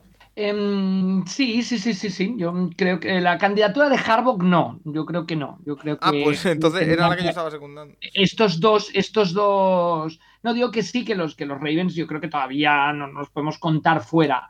La candidatura de Harbaugh, eh, yo creo que tenía que haber ganado alguno de estos dos partidos. Ya sé que quizá arriesgó bien, que hizo bien, pero no lo veo para. Que, que quizá lo merecería, quizás sí, pero también Sean Payton, por ejemplo, donde tiene a los Saints, etcétera. O sea que no compro yo la candidatura de Harbaugh, lo siento. Nacho, ¿tú la compras? Yo, o sea, no, no para, no sé si para darle el entrenador del año, pero para que esté en la conversación seguro. Sí, o sea, no lo va a ganar. Eh, creo que, no sé, yo creo que, por ejemplo, la Flair o la Flair o Belichick van a tener más, más votos seguro. O incluso Pero si bueno, termina sí, bien la temporada Zack Taylor, aunque a Juan no le guste, No, pero Fran Reich, Fr- Fran Reich. A ver, a mí es que Zack Taylor. Yo estoy con Juan en esto, a mí no, no lo veo. Pero bueno, Fran Reich, si, si los Colts acaban ganando la división empezando como empezaron, podría ser un candidato. Pero bueno, a mí, yo creo que si los Packers acaban siendo el sit 1 otra vez y solo tienen tres derrotas, tres años seguidos con tres derrotas merece un premio. Y con las lesiones que tiene este año. Pero sí, eh, a mí el- eso, el caso Ravens es como el caso Sti- eh, Saints en el otro lado que ha dicho Rafa. O sea, son dos equipos plagados de lesiones con, con una situación muy limitada y que si se acaban metiendo en playoff tiene un mérito increíble. Que obviamente se irán en la wildcard, eh, habrá comentarios. es, que, es que jugar contra ellos es un dolor de muelas increíble. Pero bueno, que luego llegarán a la wildcard, perderán porque son el equipo que son ahora mismo, si es que llegan, y habrá comentarios absurdos sobre, la- sobre Lamar Jackson, si, si, si ya lo sabemos, pero, pero es lo que hay. Este año a mí no me parece que. Creo que si los Ravens llegan a playoff es un, es un. Bueno, no es un exitazo porque no era el planteamiento inicial de la temporada, pero que, que tendrá muchísimo mérito. Hablaremos de, de Es que curioso, está ¿eh? Harbaugh llega a playoffs, mucho mérito. El pobre Kingsbury llega y, y lo estamos pensando. Hombre, Em, Kingsbury no tiene esta plaga de lesiones, Rafa. una, bueno, per- perdió a Murray y a Hopkins, Hopkins. por un tiempo. De hecho, Hopkins sigue sin volver. bueno, Volverá para los playoffs si es que se acaban eso. metiendo. Hopkins, la Hopkins hablaban de la ronda divisional, ¿eh? A lo mejor lo vemos el año que viene, Hopkins, ¿eh? Ya veremos. A ver, No, a ver, forzará, forzará. Forzará incluso para más, wildcard más adelante. ¿eh? Veremos. Forzará para Wildcard, Esperemos que antes, pero Kingsbury ha perdido a su mejor wide receiver. No podéis decir que no. No, no, no. eh, Toda, toda Eh, la razón. Contestando la pregunta de ha perdido toda la secundaria. tres, tres equipos en- han tenido el mejor eh, rookie del año defensivo y el jugador del año defensivo. El mismo año. Sí, 1974, la cortina de acero, los Pittsburgh Steelers, Jack Lambert, rookie defensivo, Min Joe Green, mejor jugador defensivo. Ajá. 2003, Ray Lewis, mejor jugador defensivo, los Ravens, Terrell Sox, mejor Onda, rookie va- defensivo. vaya dos animalitos. Y 1981, New York Giants, jugador defensivo del año, Lawrence Taylor, rookie del año, Lawrence Taylor. Buah, tremendo lo del Lawrence Taylor. Eh, más preguntas, eh, como por ejemplo la que nos hace Javi Ugarte, que nos dice, eh, la actuación de Taylor con los Colts esta semana me ha impresionado, pero ¿no creéis que depender tantísimo de un running back es muy arriesgado? La probabilidad de que lesiones eh, este tipo de jugadores es alta y no suelen durar mucho en la liga. Eh, y Sergi Blade nos añade otra variable que es, ¿con este Wentz le da a los Colts para aspirar a algo o necesita una versión mejor? ¿Confiamos en él para cuando la necesiten? Yo estoy mucho en esta última. Es decir, Wentz ahora tampoco necesita brillar. Quiero decir, no ha jugado bien este partido contra los Patriots, no jugó bien la semana pasada, pero sí que le hemos visto brillar en otros momentos de la temporada. Eh, yo creo que mm, es verdad que tienen que encontrar un equilibrio y que por ahora lo de Taylor les está viniendo muy bien, pero no me parece sostenible en el tiempo. eh, pero mientras no haga falta lo de Wentz, tampoco me parece significativo con este destacando, Nacho. Yo creo que la temporada de Wentz está siendo bastante buena. El partido es Sí. terrible. El partido es Estoy de 5 de acuerdo. 12 en contra de los Patriots. es decir, Sí, sí, sí. Y bueno, y, y- y no es el techo del 5-12, sino que hay que ver cada uno de los pases porque hay cada uno que, que es para matarlo. Pero, pero, por ejemplo, hace semanas nos, eh, vimos partidos de, de los Colts que se ponían a pasar yendo por delante de forma absurda y esta vez no lo hicieron. O sea, no sé, el partido de Titans que también se ponen 14-0, eh, luego se ponen a pasar, eh, cometen errores. Esta semana eh, siguieron el plan de partido, casi se les complica al final, pero yo creo que fueron muy superiores a lo largo del partido, por mucho que hubiera la reacción de Patriots al final. Y a ver, sí que obviamente depender de un, de un running back a la larga en una temporada, eh, más que una temporada a la, eh, larga, eh, no es sostenible. O sea, si los Colts pretenden ganar solo a través, basándose en Jonathan Taylor los próximos 3-4 años, habrá un momento en que eso fallará. Pero, pero en una temporada sí que te puede funcionar. Y, vamos a ver, eh, a mí tiene muy buena pinta. Por ejemplo, creo que, creo que por ejemplo, contra Patriots encaja peor Colts que Chiefs. Por ejemplo, antes nos preguntaban. Creo que, creo que los Colts, o una versión con todos sanos en los Titans, que creo que no se va a dar, encajan, son, son peor en enfrentamiento contra Patriots que, que lo que vamos a ver de Kansas. Obviamente, obviamente, si parece que si el Patriots Colts se da otra vez será en New England. Entonces, eh, veremos ahí. Pero, pero a, mí, a mí me da muy buena sensación los Colts. Y, y sí, Wentz te puede dejar alguna duda, pero, pero yo creo que la temporada de Wentz es- en general es muy buena. Eh, Rafa. Mm, bueno, sí, yo estoy de acuerdo con Nacho. O sea, yo creo que tiene un estilo. Yo, yo a mí me parece que es más flexible, ¿eh? Frank Reich que, que Bravel era con, con Henry. O sea, yo creo que Frank Reich un poco normalmente mezcla ambas cosas. Está funcionando mucho mejor la carrera, la línea bloquea muy bien. Y además, si tienes tiempo de posesión, tienes a la defensa descansada, que yo creo que otra de las claves de los Colts es la defensa que más turnovers ha forzado hasta el momento en la NFL. Con lo cual es un, es un mix muy bueno, pero no nos engañemos a que solo es Jonathan Taylor. Yo creo que hay bastante más, ya como filosofía del ataque de los Colts. No, Eh, la línea es tremenda. la, la línea es increíble. La línea en en carrera es la mejor línea de la NFL y probablemente también en pase. Pero en carrera, desde luego, no, no hay la más mínima duda. El Gares de Notre Dame aplastando gente por todo el campo es impresionante, impresionante. Eh, no sé, a, a ver, Wentz, o sea, Wentz, yo me gustaría preguntarle a- al coreback nerd un poco, un, un análisis de Wentz. Sobre todo veo su forma de lanzar, sacando el pase muy lateral. eh, no sé, lo veo como. ¿Está tocado, como quieres que tiene- decir? que- ¿eh? No, Que, puede, que no, está ¿no? tocado.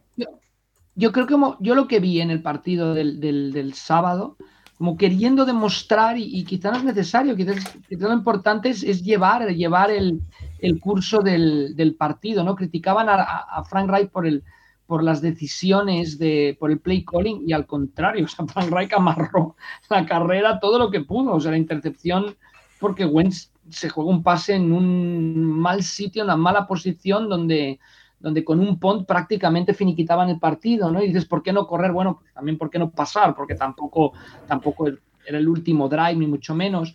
Eh, pero sí, sí, Frank le quita luego la pelota a Wentz. O sea que, no sé, me gustaría ver más a Wentz y también escuchar la opinión de un experto como, como Juan Jiménez, porque no lo soy yo tanto como para, para opinar sobre, sobre el tema. A mí me preocupó mucho, o creo que los aficionados de los Colts tienen que estar preocupados por lo que, o sea, tienen que estar muy contentos por la victoria contra los Patriots, por los special teams, por todo, pero me dejó algunas dudas la, posición de coreback. En el, me estoy, me estoy refiriendo a un partido en concreto. ¿eh?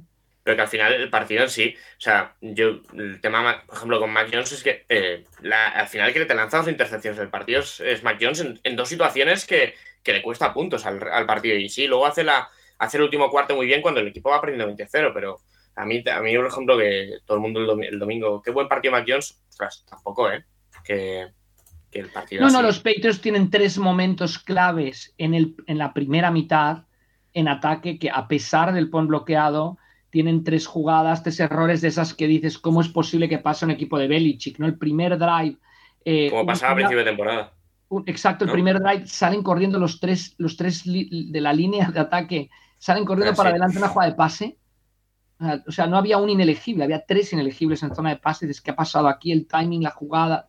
El segundo, un drop bastante de, de, de, uno de los receptores de los Patriots y el, y el tercero, la intercepción de Jones en la, en la zona roja, cuando te puedes ir al descanso perdiendo de menos, te vas al descanso con cero puntos, ¿no? 17-0 creo el descanso, estoy hablando de memoria. Sí, sí, justo al eh, volver hace la otra intercepción y se pone en 20-0, pero... Y, bueno, La, entonces, pero bueno, es, es, es, que es lógico, por otro lado, que los Patriots cometan errores. Es un equipo bastante, no sé, la línea inexperta, el grupo de receptores no es el mejor del NFL, no tenían al Ronin vacuno, el coreback es rookie.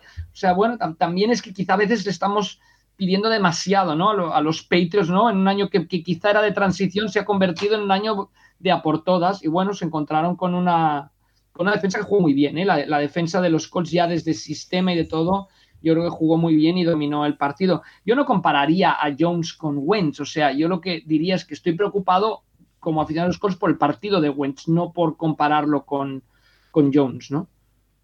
Eh, Charlie Solano nos pregunta, ¿es posible que haya jugadores contrastados que bajen el pistón para llegar sin lesiones a los playoffs y por eso hay estas sorpresas? Eh, y también nos dice que si nos está... Puedes, no puedes bajar el pistón en el NFL porque te lesionas. Claro. tienes la opción de no jugar o si juegas no puedes ir al 80% o al 70% porque tienes las posibilidades de lesionarse se incrementan. Sí que puede pasar pues la falta de ambición, la falta de hambre, que, que tengan más hambre pues los Lions que los Cardinals, por ejemplo, que no debería ser, pero, pero sí que puede, sí que puede ocurrir. Y nos dicen también, Asturias Colts nos pregunta, y también Charly Solano, por los cuartos downs de los Chargers. Os aviso, mi intención, y si no cambia nada lo vamos a hacer, es hacer una intrahistoria esta semana solo hablando de eso. Y si puede ser, enfrentando y poniendo las opiniones contrapuestas de Juan Jiménez y Jesús Soler, mejor. Esa es mi idea. Eh, Jesús Soler, un mal kicker que todavía no lo sabe porque no lo he escrito, pero lo, sabrá. Buena, buena planificación. Por supuesto. Eh, esa es mi idea. Por lo tanto, decidme vuestra opinión, pero tampoco os explayéis porque tendremos una intrahistoria al respecto. Eh, Nacho. Eh, a ver, yo creo que es una cosa que está haciendo Staley este año, pero que cuando de verdad eh, tenga el equipo que él quiere tener, no lo va a hacer. Cuando, cuando él de verdad se sienta candidato al anillo, que es lo que él supongo el que querrá ser los próximos años, no lo va a plantear así. Creo que él ve, él ve estos partidos como un equipo claramente inferior a los Chiefs y que necesita meter los puntos porque sabe que en algún momento los Chiefs van a anotar. Y, y que creo que en playoff es una estrategia que eh, puede ser muy peligrosa porque si le salen dos o tres es un equipo que te puede ganar, pero que como le, como le fallen como esta semana, pues a lo mejor pierden de 15, de 20 o de, o de lo que sea y se va una paliza y esa semana pues volveremos a tener preguntas como eh, iguales, pero pero mm, a mí la sensación es que los, los Chargers están en un primer año de head coach, que, que, le faltan muchas cosas todavía al equipo, o eso piensa Staley, que, y que, pues, que, que no tiene nada que perder y que por eso se las juega. Que el día que tenga algo que perder va a ser mucho más cerebral. Ya, pero es que eh, una cosa es no tener nada que perder, ser agresivo, y otra cosa es jugártelas todas por sistema, Rafa. Es que eh, estamos. Yo eh, creo, Paco, que en todo esto es que somos muy ventajistas. Somos muy ventajistas, estamos siempre hablando a posteriori y así es muy fácil. Yo el primero, ¿eh? Pero es que en la primera parte del partido de la, de la pasada semana, hay los, los conté tres cuartos downs que se comen. Tres en la primera mitad. pero, en el otro lado tienes a, Bill Belichick, ya no digamos a Pete Carroll, pero a Bill Belichick, que dos partidos y, no le salió tampoco. Entonces, dices, ¿qué es lo que hay que hacer? Dos partidos que tiene un cuarto y tres contra Dallas y contra Tampa Bay, no se la juega, en una chuta un punt, en otro un field goal que sabía que no iban a meter y pierde. Este fin de semana, un cuarto y seis, atrás de 13 puntos, prefiere chutar el field goal. Eh, se pone a tres puntos y en lugar del onside kick chuta largo, dando la pelota otra vez a los Colts con Jonathan Taylor y vimos cómo acabó. Entonces, claro, a posterior, si le hubiera salido bien a Belichick, diríamos, es un genio tal, también tiene mucho que ver con, la ejecución de los jugadores. El kickoff del chutador de los Patriots es patético, ¿no? Para, para lo que quería Belichick, ¿no? Entonces, yo, yo creo que es muy ventajista eh, hablar a posteriori, ¿no? Que, que, algunos, no, no, sé, por lo menos ya sabes Belichick qué tipo de decisión va a tomar y ya sabes Staley qué tipo de decisión va a tomar, pero, pero que, que sí, que podemos decir Staley está loco, pero como le salga, le hubiera ganado a los Chiefs. Y yo soy el primero que lo he criticado, ¿eh? que no me parece, me parece exagerado en el primer cuarto empezar a jugarse cuartos downs cuando puedes meter un field goal. Pero bueno, yo, creo que mm, creo que será muy interesante el debate del viernes, Paco. Lo desarrollaremos. Eh, Shin nos dice: Parece ser que Filadelfia ya tiene asegurados sus tres picks de primera ronda del draft. ¿Qué posiciones elegiríais a reforzar con esos tres picks? Asumiendo que nos quedásemos con Jalen Hartz, habla en primera persona. ¿O venderíais los tres picks por un quarterback top que salga al mercado? Eh, Nacho, me tienes que explicar por qué hay una liada ahora mismo con el draft en el sentido de eh, en la primera ronda, Giants tendría dos eh, picks, eh, Jets tendría dos, si no me equivoco, y, Filadelfia tendría tres.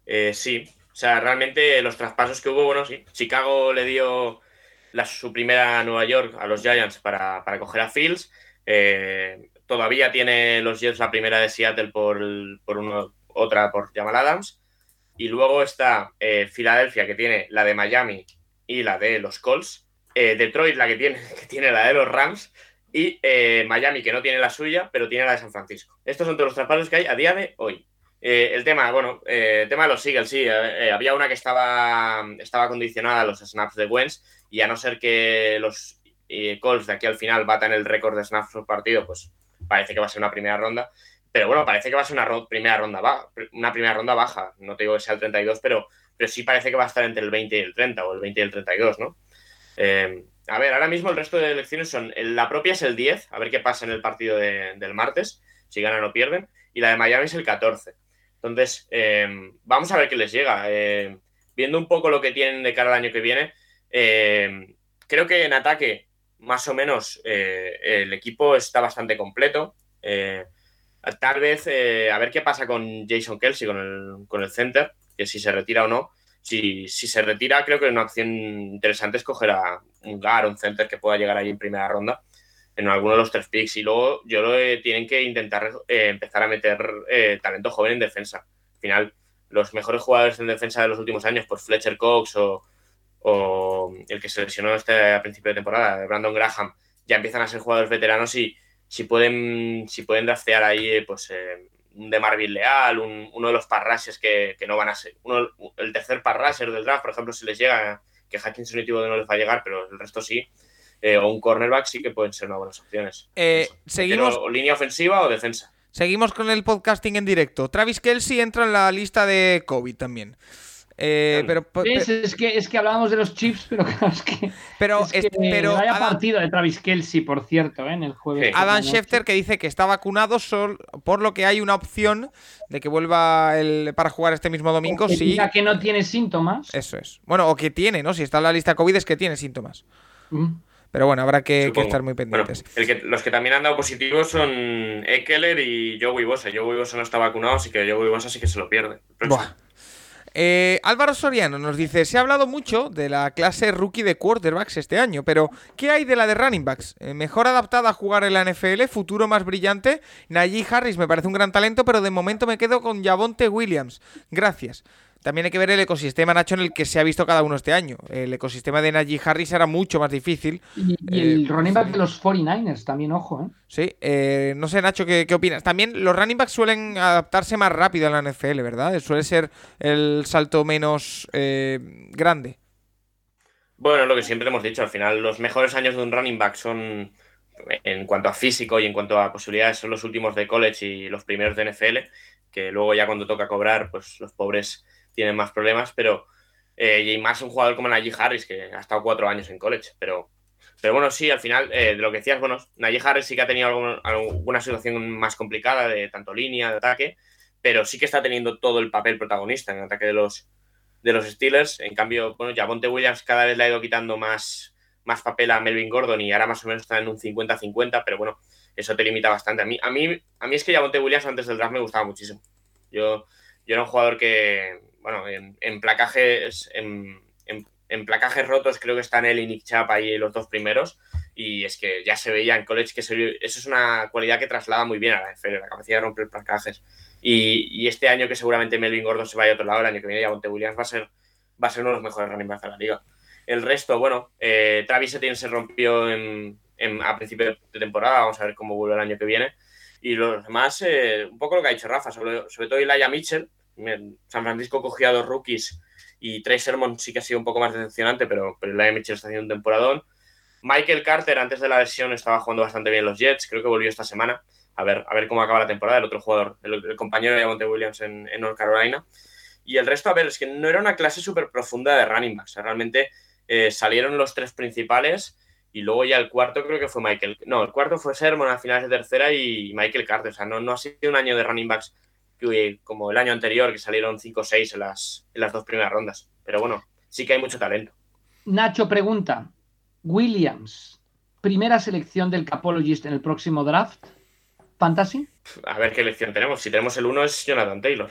Vale, vale, vale. Muy bien. Vale, pues ahí dejamos claro. Vamos a poner nerviosos a los rivales, Paco. Vamos a empezar a hacer el juego, a ver si no acabamos como los Saints el año pasado. Ganamos dos veces a Mitch en la temporada regular y nos pinta la cara en los playoffs. Pero bueno. Esperemos que no. Eh, José Martínez nos dice varias preguntas sobre entrenadores. Eh, cuando el head coach es un gurú en uno de los, de los dos lados del campo, ¿qué le aporta el coordinador de ese mismo lado? ¿Qué funciones tienen los entrenadores de posiciones? ¿Un entrenador de, cornerbacks se especializa en esa posición o puede hacer el cambio al linebacker, por ejemplo? ¿Hay algún caso de coordinador ofensivo que se haya pasado a la defensa o viceversa? Eh, Rafa, me resulta muy interesante sobre todo la primera pregunta, porque sí que es verdad que siempre hablamos de que por ejemplo, con McVeigh, con, con el caso de Wade Phillips, eh, un entrenador que es muy especializado en un campo eh, suele tender a controlar ese campo más y dejar a otro gurú en el otro lado, pero el coordinador ofensivo de McVeigh, por ejemplo, ¿qué papel tiene? Claro, porque está muy controlada esa, esa zona por McVeigh. En, en Seattle lo estamos comprobando. Próxima pregunta. No, pobre hombre, pobre hombre, pues le lleva el cable, le, trae café. café hacíamos la broma cuando Bill Cower era el coordinador, era el entrenador de los Steelers. Hacíamos la broma que Bill Cower encontraba a dos personas ahí por la calle y le decía, mira, ¿quieres ver este partido y tú eres el offensive coordinator y tú el defensive coordinator de los Steelers? Porque Cower lo controlaba todo, era todo él en los Steelers, ¿no? Pues un poco en el ataque en los Rams pasa eso, ¿no? O sea, no, el, el, papel, bueno, se centra en su posición, ¿no? Probablemente tiene una posición asignada, se, siente en la posición, está en los meetings, habla con los jugadores, intercambia información con McVeigh. Aquí tenemos que tener claro que hay dos tipos de entrenadores, Paco. Los que quieren el control total de esa faceta del juego que dominan, caso McVeigh, caso no Body Ryan, mito de la defensa de aquellos Chicago cuando lo ficharon los Eagles, pues él era el head coach, pero era también el defensive coordinator. Y luego tienes otros como, como Mike Tomlin que prefieren dejar hacer. Mike Tomlin llega a los Steelers proveniente de los Vikings, donde jugaba una defensa 4-3 y con él los Steelers siguen jugando la defensa de toda la vida, la 3-4 en aquella época, era casi una 5-2 con los dos outside linebackers muy adelantados. Bueno, entonces yo creo que es un poco, em, más que nada la pregunta iría a, la manera de dirigir, ¿no? Cada, cada jefe en cada departamento, en cada empresa tiene una manera de dirigir. Hay manera que es más participativa, hay manera que es menos. Yo creo que esto es totalmente, pues, se puede relacionar directamente con el papel de un coach en la, en la NFL, ¿no? Hay, los que también tienen poder en, los fichajes, en, el, en todo, y hay la gran mayoría que no, ¿no? Vale, pues perfectamente explicado. Y lo que me comenta, lo que comentaba, sí que hay muchos casos, entrenadores que han pasado de un lado al otro del balón. Tienes, Staley mismo fue coreback en la Universidad de Dayton, luego se especializó en, en defensa, pero lo vemos muy involucrado con el ataque de Stanley. que Staley, es de esos que mandan muy poco los coordinadores. Em, yo recuerdo un jugador de los Dragons, Lionel Manuel, que había sido wide receiver en los New York Giants, y me decía que cuando él fuera entrenador prefería entrenar secundaria, porque él sabía un poco cómo anular a la posición suya, que era la de, la de wide receiver, y Rahim Morris, por ejemplo, ahora defensive coordinator de los Rams, pues estuvo un tiempo entrenador de receptores de, de los Atlanta Falcons. O sea que sí que se ve cambios de los dos lados del, del balón. Vale. Y al final, Paco, lo de los entrenadores es que eh, siempre pasa con, Andy Reid. O sea, realmente, eh, bueno, se está viendo con Matt Nagy, se vio con, con Peterson y se está viendo ahora con el nuevo con el coordinador que tiene actualmente. Realmente, ¿cuál es el papel que tiene eh, ahora mismo Bienemi? O sea, es que Andy Reid lo hace todo realmente. Entonces, contratar a Bienemi ahora mismo, la pregunta es eso, ¿qué, es exactamente lo que aporta? Porque ya hemos visto, por ejemplo, a Matt que gurú ofensivo, bueno, bueno, ya veremos. Tengo mis dudas. No mucho. No, y, es eso. Eh, por ejemplo, con, con Reich, cuando Reich estaba ahí en los Eagles con, con Peterson, el que cantaba las jugadas era Peterson. Pero sí que se hablaba mucho de que, de que Reich era el encargado de hacer el, el playbook y el, a, lo largo de la semana. Y, era, y, y siempre, bueno, siempre se mucho del tema de las analytics, se los introducían mucho, pero por ejemplo, a mí yo tengo la sensación de que los Chiefs el que, el que lo hace todo es Rick y, y qué hacen el resto, o qué, o qué hace el coordinador ofensivo de Shanahan. Eh, Rafa, Nacho, eh, os voy a decir algo que no estaba previsto, pero que se me acaba de ocurrir y que os voy a plantear. Eh, para que todo el mundo lo sepa, estamos ¿Tiene que ver con el ocio nocturno? Mm, bueno, depende. Sí, eh, con el de Cleveland. Eso es. Estamos planteando, eh, estamos grabando esta parte del programa el lunes por la noche. Mañana grabaremos con Juan de QBNet y lo que pase en los partidos de esta noche para subirlo todo. Acaba de empezar el partido entre Cleveland Browns y los, las Vegas Raiders. Yo sé que esto no es muy de podcast, pero eh, si va pasando algo os lo voy contando, a ver qué, os parece, ¿de acuerdo? Bueno, Paco, podemos irlo comentando si quieres aquí, no, sé quién lo vaya a oír, ¿no? Bueno, no, tampoco comentarlo. No sé quién lo vaya a oír sabiendo el resultado, no digo que si no, pero bueno. Bueno, por lo pronto, por lo pronto, eh, delay of game de, de los Browns. Eh, muy bien, muy bien, muy bien, muy bien. Eh, nos pregunta no, está, no, está, no olvidemos que no está el head coach, por eso será el delay of game. Exactamente. Eh, como, decimos, Felmeri nos dice: Hola amigos, me alucina la capacidad de los operadores de cámara para seguir la jugada independientemente de los engaños que se produzcan. En el 99,99% de las veces la siguen perfectamente, mucho mejor que algunas defensas. ¿Sabéis cómo lo hacen? Eh, Rafa, por pura experiencia, ¿no? Yo es que creo que otra manera no hay. Mullens 2 de 2, 15 yardas. ¿eh? Bueno, no está nada mal. 3 de 3 Mullens. Bueno, va, perdón, perdón, seguimos. Que, nada, o sea, lo de la tele que sigan, a mí también me fascina, ¿eh? Yo que trabajo en tele, pero es pura experiencia, entiendo, y, que... Sí, sí, clarísimo, son experimentadísimos, muy bien pagados, sobre todo los... Los, de la máster, ¿no? y se pelean mucho a los cámaras no tanto como a Tony Romo, pero, pero desde luego que se los pelean mucho y es increíble cómo lo hacen. ¿eh? O sea que sí, sí, sí, totalmente de acuerdo, pero eh, está muy perfeccionado. No tiene nada que ver las retransmisiones de la NFL o las retransmisiones televisivas del deporte en Estados Unidos con lo que nosotros estamos acostumbrados aquí en España o en otros países. Y esa profesionalización es inmensa y por eso tenemos esos planos. Breaking news desde Cleveland. La línea ofensiva de los Browns es un coladero. Eh, vais con tres menos, ¿no? Por eso. Pedro Nieto nos dice: Amigos, ¿sabéis algo de la película de Kurt Warner? En España la estrenarán. Gracias. Eh, creo que ya se ha estrenado en Estados Unidos.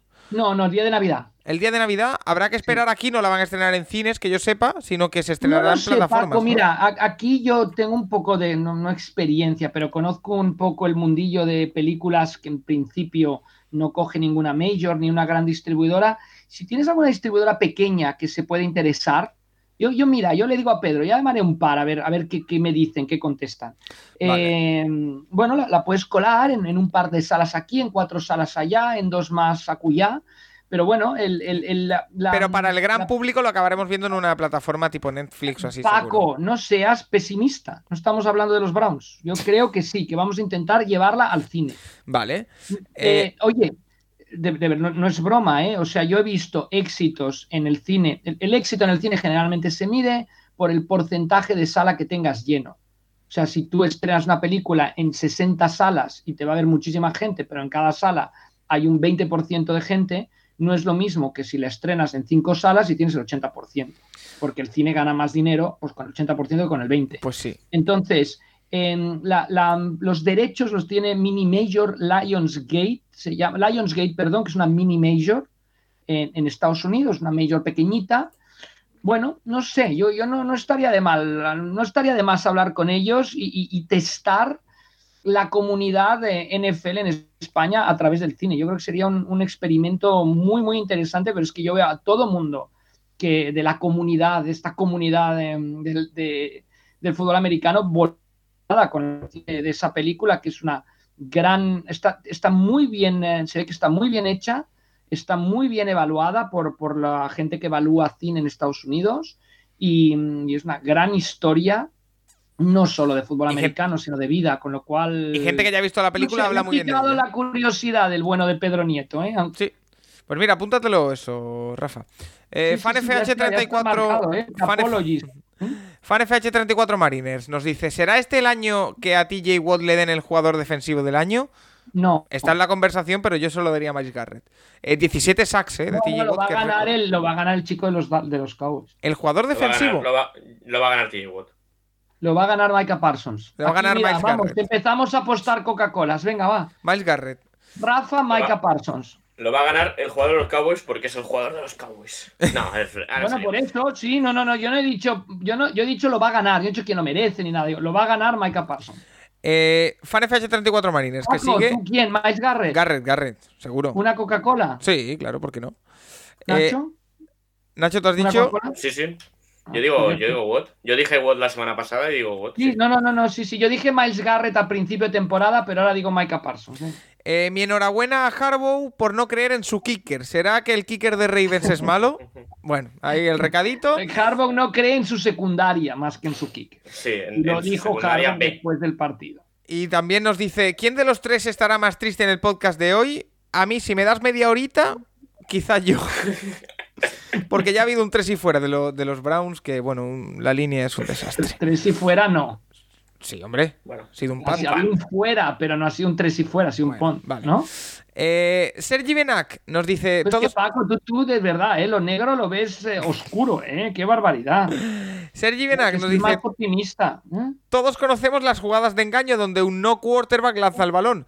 ¿Pasa lo mismo con los Jutes? ¿Qué anécdotas hay de no kickers chutando en un partido? ¿Ha intentado alguien despistar al equipo rival intentando un onside kick chutado por alguien distinto al kicker?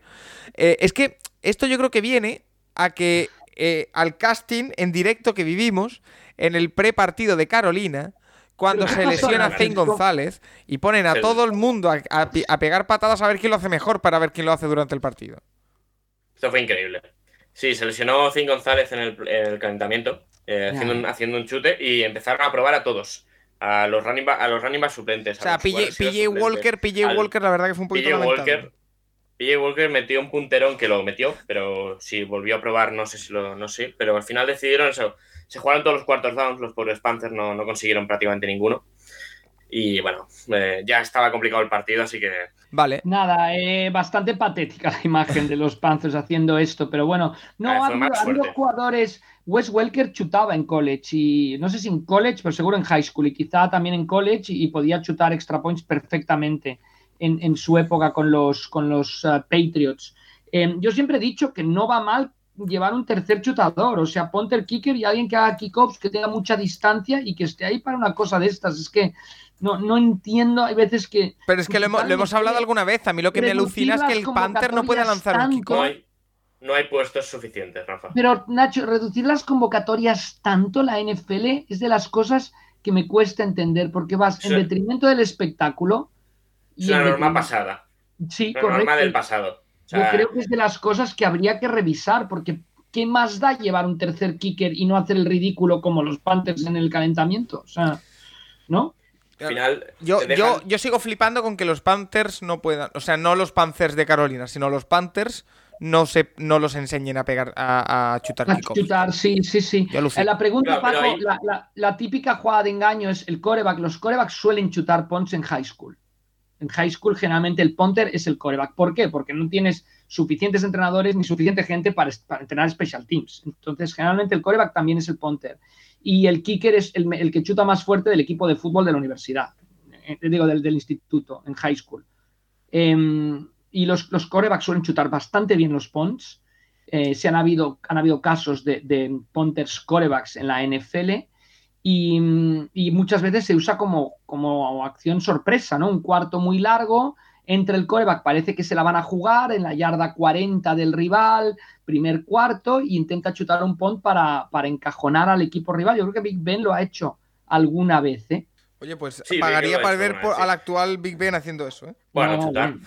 Eh, chutar mejor que pasar. Eh, no, pero eh, lo que decías del Panther, luego se te queda otro problema que hoy en día, que es que el Panther siempre es el holder.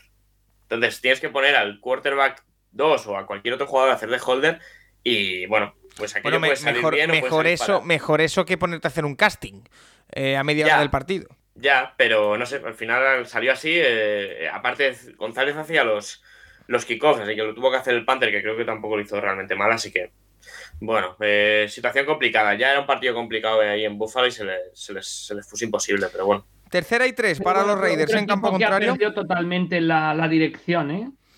A ver, Y lo, que decía- y lo completan. sí, y lo que dec- no, y lo que decía Rafa de- del tema de, los, de las convocatorias es una cosa que, que, vale, hace 60 años llevar a seis tíos menos al partido, pues al equipo sí que le importaba financieramente, pero de verdad, eh, hoy en día que tienes 53 en la plantilla, que puedes subir a dos más del practice squad, luego tener que echar, eh, decir que no, o sea, tener que quitar a ocho del partido o seis, eh, no sé, creo que es una norma que no debería, ya no debería estar. Eh, César, César Caso, perdón, nos dice, me gustaría que hablaran de los estadios uno por uno, uno por programa, abarcando cosas como historia, ventajas y desventajas para visitantes y locales, etcétera. Yo creo que esto da más para una intrahistoria, ¿eh? De, dividiéndolos eh, por conferencias y creo que lo, lo podemos hacer. Eh, Rafa, como siempre te pregunto, ¿estás preparado para dudas de reglamento y arbitraje y demás? Creo que sí, creo que sí. Vale. Gori nos pregunta, una pregunta, ¿qué pasa cuando se pita una cosa, se hace challenge por otra cosa y en la repetición se ve que es una tercera que beneficia al equipo que pidió el challenge? ¿Se da la tercera o se queda lo pitado originalmente? Yo creo que si no aciertas lo que pides el challenge, te lo comes. ¿No? Sí, de, de hecho, si se fijan, en, en- o sea, si os fijáis, el, el árbitro dice, el equipo X, el equipo B, los Bills están haciendo un challenge sobre el, el spot que ha decidido los árbitros pensando que es primer down. O dicen, están haciendo un challenge sobre el fumble que se produjo. Eh, sobre el fumble que no se marcó, digamos, ¿no? Si fuera fumble se ve automático. Sí que por otro lado, si revisan los árbitros en los últimos dos minutos, entonces lo que vean. Pero un equipo pide un challenge por una cosa concreta, que es la que revisan, lo demás es que no lo miran. Vale. Eh, Lady Londoner nos dice, buenas, una pregunta, ¿qué pasa con los equipos que no se clasifican para playoff? Gracias, pues que básicamente se van de vacaciones y, se les adjudica una- un puesto del draft por orden de récord y se van a su casa. No creo que... eh, sí, sí, que ¿no? empiezan las vacaciones antes, ¿no? Es... Eso los jugadores. Los entrenadores y la, y la gerencia a empezar a preparar la, la agencia libre y, lo, y todo el proceso pre-draft. Exacto. Eh, Lady Londoner, eh, ¿los 53 jugadores del roster pueden lanzar el balón o solo un jugador determinado? Gracias. Sí, sí, sí. El único que no podría lanzar el balón es el center, porque lo tiene que dar hacia atrás al inicio de la jugada, pero también puede jugar otro de center. O sea, sí, por reglamento cualquiera de los, de los jugadores que están en ataque, bueno, el center también si recibe la pelota hacia atrás. O sea, si tú haces un handoff a un, balón, le entregas el balón detrás de la línea de scrimmage eh, a un guard, pues él luego puede hacia atrás o lateralmente, él puede después lanzar un pase. O sea, Venga. cualquiera. Venga, que si estiramos todavía un poquito las preguntas, cantamos el primer touchdown de los Raiders, que están en segunda y gol. Eh, Francisco Javier nos dice, sé que lo habéis hablado varias veces, pero ayer hubo un rugging de passers que fue lamentable. Fue a Arden Key antes del primer touchdown de los Falcons. ¿Podríais explicarlo? Gracias. Sí, lo que le marcan es que cae con el cuerpo sobre el coreback, sobre Matt Ryan. Aquí la duda es cómo haces para aplacar a una persona y no caer sobre ella, ¿no? O sea, es, como muy complicado. A mí lo que no me gustó, o sea, la regla, entiendo que, que- estés buscando que no caiga el jugador sobre el coreback porque lo puede lesionar. A mí lo que no me gustó fue que el árbitro es como si buscara la falta, me dijera, te pillé. La manera de tirar el pañuelo ahí, no sé, si ves la repetición, lo tira ahí como, como te dices, justo a los árbitros se les enseña, no busques la falta, la falta viene hacia ti. Si la ves, perfecto. Si no la ves, también perfecto, pero no la busques. Yo creo que está pasando con los referees, o en concreto con el referee de ese partido, que ya están buscando el roughing de passer al coreback. Entonces ya es. Ya Bueno, no la de protegerlo, sino es sobreprotegerlo, ¿no? La de Rogers es increíble. Hay una, hay una también en el partido que fue minutos antes de estar aquí y, y aquella es increíble. O sea, lo toca, lo toca Owe y se va directo al suelo y venga. Pues penalización, primer down y a seguir. Eh, pues eh, si os parece, vamos a ir directamente a hacer una pequeñita pausa y al tema de la Oye, semana. Eh, Espera un segundo, Paco. Me parece Sí. que había entrado alguna más Ajá. al final. Sí, yo mientras voy, voy contando que segunda y gol de los Raiders que han cometido un holding, por lo tanto están en la yarda 13. O sea que... Preguntaba NFL Adicto si en un, en un field goal la pelota se, se coloca, ¿no? Donde hay máximo avance. Dice en un field goal, el balón se coloca en la zona de máximo avance del down anterior, correcto. Pero ¿hay distancia máxima o mínima donde se debe colocar el holder? ¿Puede variar esta distancia en función de un- si un field goal es largo o corto? Bueno, aquí siempre el kicker se coloca entre 7 yardas y 8 Pero esto no es por normativa, es por pero lo hacen por, por, porque han visto que es la distancia mejor para que la pelota llegue rápido, no se tape el chut y, se tenga tiempo, ¿no? Con el, con el tiempo se ha comprobado que es el sitio ideal, pero se pueden colocar donde quieran. Yo recuerdo, ya lo he mencionado en un programa, un partido, un Steelers Bengals, que los Bengals intentaron, como un field goal muy largo, comerse dos yardas, o sea, que se colocara el holder a cinco yardas, a seis del, del, del snapper, del long snapper, y pasó por encima el, el- el- el balón. Fumble recuperado por la defensa y que eh, corrieron con la pelota hasta touchdown. O sea que más que nada es una distancia que ya está comprobada que es la ideal y por eso se hace, no es que sea obligatoria.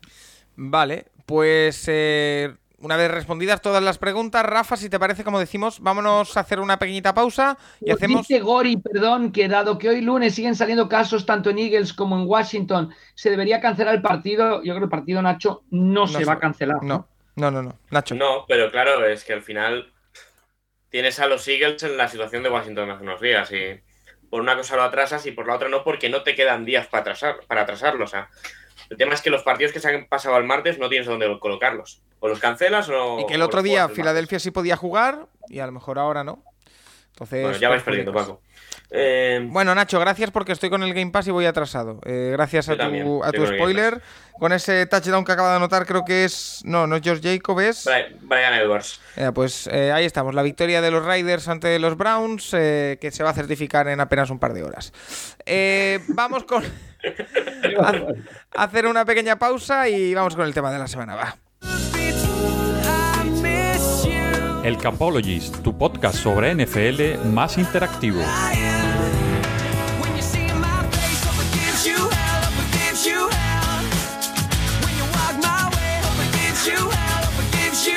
esta semana eh, he querido ser bastante enigmático con el tema de la semana y solo he puesto una palabra, que es dimitimos. O sea, simplemente. Después de lo visto esta semana, yo dimito de hacer predicciones y de saber qué es lo que va a pasar o de pensar qué es lo que va a pasar. Eh, por lo tanto, ese es el tema de la semana, ni más ni menos. Así que vamos a leer los eh, comentarios de la gente que nos deja, siempre en arroba el Capologist, os lo agradecemos. Y nos vamos a ir con Juan a hablar de The QB Nerd y de las cosas que han pasado en los partidos del lunes por la noche, como por ejemplo ese partido entre eh, Cleveland y, Raiders que, que estamos viendo, pues podcasting en directo. Eh, Serpico Ollidata nos dice: eh, La explicación es que esto es la NFL. Existe una gran competitividad y en casi todos los equipos hay jugadores que en un buen día te la pueden liar bien liada. Sin olvidar que los staff técnicos trabajan incansablemente en pro de localizar los puntos débiles de los rivales. No tengo nada que decir, todo muy bien explicado. Eh, Juan Luis Villabriga dice: La explicación es que con Paco haciendo pronósticos siempre va a pasar lo impensable. Juan Luis Villabriga hoy me ha cogido a mí por banda y bueno, a ver, a ver. Eh, Emilio SB dice, el año pasado los Cardinals tras un gran comienzo terminaron cayendo en su lucha por llegar a playoff. ¿Será que este año se les ha retrasado la caída? Si es así, mal momento para que les pase. Eh, no sé si queréis responder, Rafa, Nacho, algo que decir. o Creo que ya hemos hablado suficiente de los Cardinals. Los Cardinals estarán en playoff esta temporada, lo cual ya es un éxito y cuidado con ellos. ¿eh? Pedro Nieto, pues visto lo visto, Lástima la falta de Hopkins, pero bueno, oye, también hay, hay que tomarlo en cuenta. El año que viene con Hopkins, un poco más, ¿no? sí, debería. Eh, Pedro Nieto, pues visto lo visto, yo ya me espero casi cualquier cosa. Ojo a que este año no vaya a ganar el anillo alguno que esté fuera del radar completamente. Pues parece el año indicado, ¿eh? Eh, Fan Washington Football Team. eh, siempre decís que no, pero creo que hay un poco de confianza. Los Cardinals nos esperan que los Lions les metan 30 puntos, igual que el Madrid gana al Inter, Sevilla Atlético y luego empata con el Cádiz. A algunos equipos les pasa Bueno. esto en la NFL. Nacho. Yo, yo creo que es una buena comparación. O sea que Sí que hay algunos partidos con. Pero- que pero se yo puede creo- ese factor, pero. Pero yo creo no que sé, habría que hablar aquí, aquí, habría que hablar aquí, no sé si estáis de acuerdo, no de esfuerzo dentro del campo, sino de preparación del partido. Eh, Sí, a lo largo de la semana. sí, que a lo mejor no se prepara con tanta intensidad porque no es un rival tan potente, puede ser. Eh, sí, es un error, es un error importante de, de staff, pero. Pero bueno, eh, de lo que dice, claro, Madrid jus- justamente ayer el, eh, bueno, el partido del domingo en el Cádiz es la situación del COVID. En Madrid tenía 6 o 7 bajas, pues mira, te sale lo que te sale. Igual que va a pasar ahora con los Browns. Pero. Está bueno, pasando ya. Eh, Carlos Ayuso, ya os avisé hace tres semanas. Basta de pronósticos, por favor. Toda la razón. sí, sí, de acuerdo. de acuerdo. Ahora mismo la única apuesta segura son los Packers. Y dicho esto, la semana que viene perderán contra los Browns. Ojalá. Bueno, Eh, ¿hacemos el pique, Mauro, o qué? ¿Quieres hacer el piquen de la semana que No, viene? vamos a hacer, vamos a hacer el Si quieres. pique de la próxima semana porque lo hemos dejado de hacer y yo creo que es importante seguirlo haciendo. Venga, esta, esta semana que tenemos tiempo, vamos a hacer el, el piquen. eh, O sea, has dicho dimites de hacer pronósticos y ahora vas a hacer 16 pronósticos. pero me pasa, pero Nacho, me pasa lo mismo con salir de noche. Es decir, yo Pero siempre se digo, está- yo siempre digo, no, yo, yo no, no voy a salir. Y como soy más hasta fácil. que llegue, hasta que llegue interior y prohíbe el pique. No, y como, y como soy más fácil que la tabla del 1, pues me acaban convenciendo. Eh, yo en verdad no tengo culpa ninguna, si yo soy un mandado. Eh, a ver si encuentro los partidos de esta semana, porque no los estoy encontrando. Vale, eh, los tengo por aquí.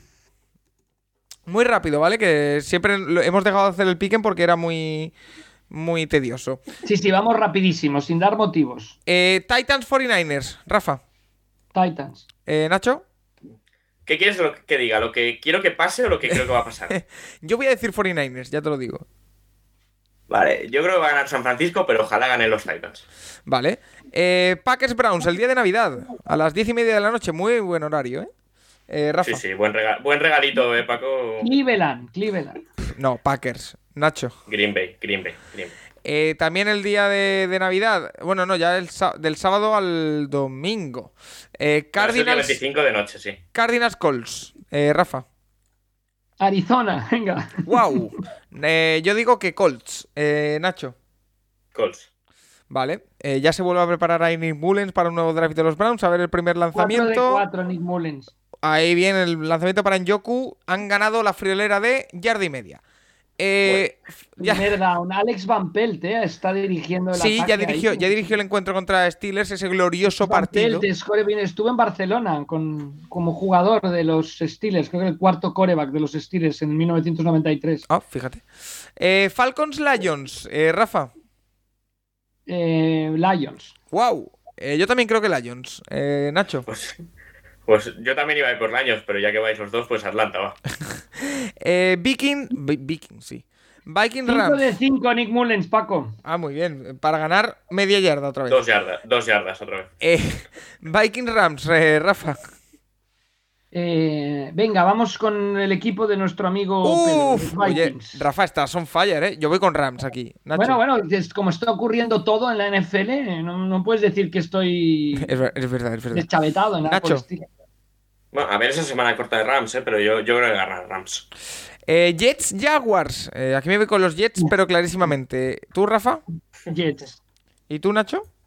Sí, sí, sí. Creo que los Jaguars. Pues ganarán los Jaguars, ya veréis. Eh, Eagles, Uy, Eagles se Giants. ha caído al Populs Jones o como se llame este. A ver, el lanzamiento. People Jones lo tenía en las manos. Ay, Paco. pero por favor, madre, yo no puedo ver este partido. Eh, Eag- Eagles Giants. Eh, na- Rafa. Ah, Eagles. Eh, Nacho. Va a jugar Jake Fromm, ¿no? Los Giants. Eso parece, sí. Eh. Giants. Cambio. Eh, es verdad que Giants, sí. Giants, Giants, Ra- Giants. Ra- Rafa es el único aficionado de Jake Fromm en la, en, en la NFL. Eh, Pero ¿cómo? ganan los Eagles. Pero ¿cómo jugando en la NFL se te puede escapar ese balón? Como a People Jones. Eh, yo digo Eagles. Eh, Patriots Bills, partidazo que se va a jugar. Se juegan muchas cosas, ¿eh? Los dos equipos. Eh. ¿Cuál? Es líder de división, ¿eh? Yo creo que. Búfalo, va. Yo creo que Búfalo, Nacho. Yo voy a decir New England. Voy a decir New England. Otro partido en el que se van a jugar mucho. Bengals Ravens. Eh, Rafa. ¿En dónde juegan? Cincinnati. Mmm, En cuidado. Baltimore. Venga, Baltimore, Baltimore. Yo digo Baltimore también. Yo digo Bengals. Aquí va a poder la, la experiencia, en mi opinión. Texas Char- eh, Chargers. Eh, yo creo que Los Ángeles, claro, además. Rafa. Los Ángeles. Nacho. Sí, sí. Y otra vez que tienen que hacer el pan los Browns. Eh, Panthers Buccaneers. Eh, a ver, cuidadito con este Tampa partido. Bay de, de 17 mínimo. Tampa Bay, digo yo también. Nacho. Pobres Panthers, ¿eh? Le quedan tres partidos y dos son contra Tampa. No, además. Eh, yo, eh. Uy, vaya pont, Paco, la habéis dejado en la 2, me parece. en la tres, ¿eh? Increíble, de verdad. Celebramos, Colquitt, venga. celebramos los Uno de, los 20 uno de los 24 call quits que hay en la NFL y todos son Panthers. Es verdad. Eh, Eh, Tampa, gana Tampa. Venga, Seahawks, Chicago. Eh, Rafa, Seattle. yo voy a tocar un poquito yo- las narices. Chicago. Sí, eh, por cierto, ¿Dónde otra de las normas que ha cambiado eh, en Seattle, Juan. Eh, Paco, Seattle ese partido no lo pierde. Vale. Bueno, Seattle si pierde mañana, ese partido le va a dar bastante igual. Es cierto, Pero es cierto. eh, hay un- eh, por cierto, una de las cosas que hemos comentado, eh, se ha cambiado una norma por la que eh, los equipos pueden empezar a hacer entrevistas a coordinadores del resto de equipos a partir del lunes que viene. Ah, Ojo, Chicago no despida a Matt Nagy el próximo lunes. Bueno, tiene, para negociar tiene que tener el puesto vacante. Sí. Pues entonces sí. Eh, Raiders Broncos. Eh, ¿Con quién vamos, Rafa? ¿Dónde juegan? Juegan Las en Las Vegas. Es Las Vegas, venga, que los, los veo muy motivados hoy. Yo digo Denver. Semana corta. Va a jugar Drew Lock. Ganan los Raiders. Yo voy con Denver. Eh, Kansas City, Pittsburgh Steelers. Cuidadito. Eh, Sorpresa, Rafa. gana, gana Pittsburgh. Yo también creo que Gana. Pittsburgh. Van a dar la Creo- sorpresa. Eh, Cowboys Washington. Eh, es, en, Rafa. es en Kansas el partido, ¿eh? Da igual, da igual. Eh, Cowboys Washington, el Sunday night. Eh, Rafa.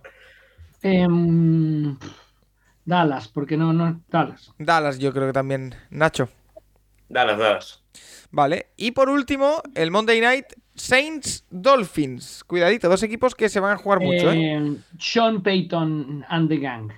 Eh, Saints, digo yo también. Yo llego a Miami. Vale, pues he hecho el piquem. eh, hoy no, no estaba previsto, pero mira, eh, ni tan mal. Eh, Rafa, ¿te quedas conmigo para la sección con Juan Jiménez? Si no me equivoco, Nacho, a ti no, te no, además teníamos, acuérdate que tenemos que preguntarle el tema de Carson Wentz, ¿eh? Vale, perfecto, me acuerdo. Eh, y Nacho, a ti te espero, junto a Rafa también, el miércoles para el especial final de jornada, que me lo acabo de inventar hace un par de días, pero ahí se va a quedar, si te parece bien. Paco, Eh, muy a ver invento, si ¿eh? puedo. te felicito. Dime, perdón. Que, que muy buen invento, que te felicito. Sí, pero no, ya te digo yo que no va a perdurar en el tiempo, porque yo necesito Ah. dormir. es decir, Vale, a lo vale, largo de la semana. Más uno en eso. Pero esta, esta, esta semana sí, sí perdurará. Eh, lo dicho, Nacho, te espero el miércoles. Y Rafa, tú te vienes conmigo, hacemos una pequeña parada en el tiempo. Aquí vamos a dejar también el Raiders Browns. Eh, ya os lo contaremos cómo ha quedado en esa sección con Juan. Así que una pequeñita pausa y vamos con Juan Jiménez. Hey, let's go now. Let's go now, man. Hey, put a drive together. Go get seven now. Let's go. I two, green right off nasty. Hound two, Y fluty, edge spacing, back right. Hold on. We're good. We're good. We're good. Hey, Mike, Mike, hey, Mike 20, 36, Hawk 57, 43. Monday, Monday, Monday, Monday. Blue 80, Blue 80, Blue 80. Omaha. Pues bueno, lo prometido es deuda. Y vamos ya con Juan Jiménez con su sección de QBNet. Pero antes, ese partido que hemos dejado ahí viendo a la mitad eh, ya se ha resuelto. Eh, con la victoria de Las Vegas Riders ante Cleveland Browns 16-14. También el otro partido del lunes por la noche en el que Minnesota ha ganado, eso sí, sufriendo, eh, ante Chicago Bears. Eh, tengo conmigo Rafa Sigue y saluda a Juan Jiménez, arroba de QBNet. ¿Qué tal? Hola a todos, un saludo a toda la audiencia y bueno, a Paco y Rafa y bueno, nos falta Nacho hoy, ¿no? No coincidimos, pero Sí. un placer estar aquí. regresa a la sección de QB Nerd porque hay que darle un respirito cortito al college. Eh, y empiezo preguntándote un poco por los dos partidos de ayer, como decimos, que es lo que no hemos podido actualizar en la primera parte de- del podcast. ¿Qué, qué te pareció? que des- ¿Destacarías algo? Por, por ejemplo, la actuación de Mullens o no sé, algo que te haya llamado la atención.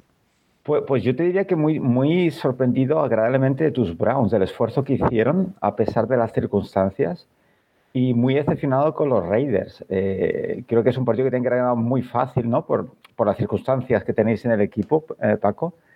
Y, y no sé, con los Raiders me pasa un poco con, con- con los Cowboys, que son equipos que te ilusionan y llega un momento de la temporada que empiezan a jugar partidos como que, que, que- que bajan muchísimo el nivel.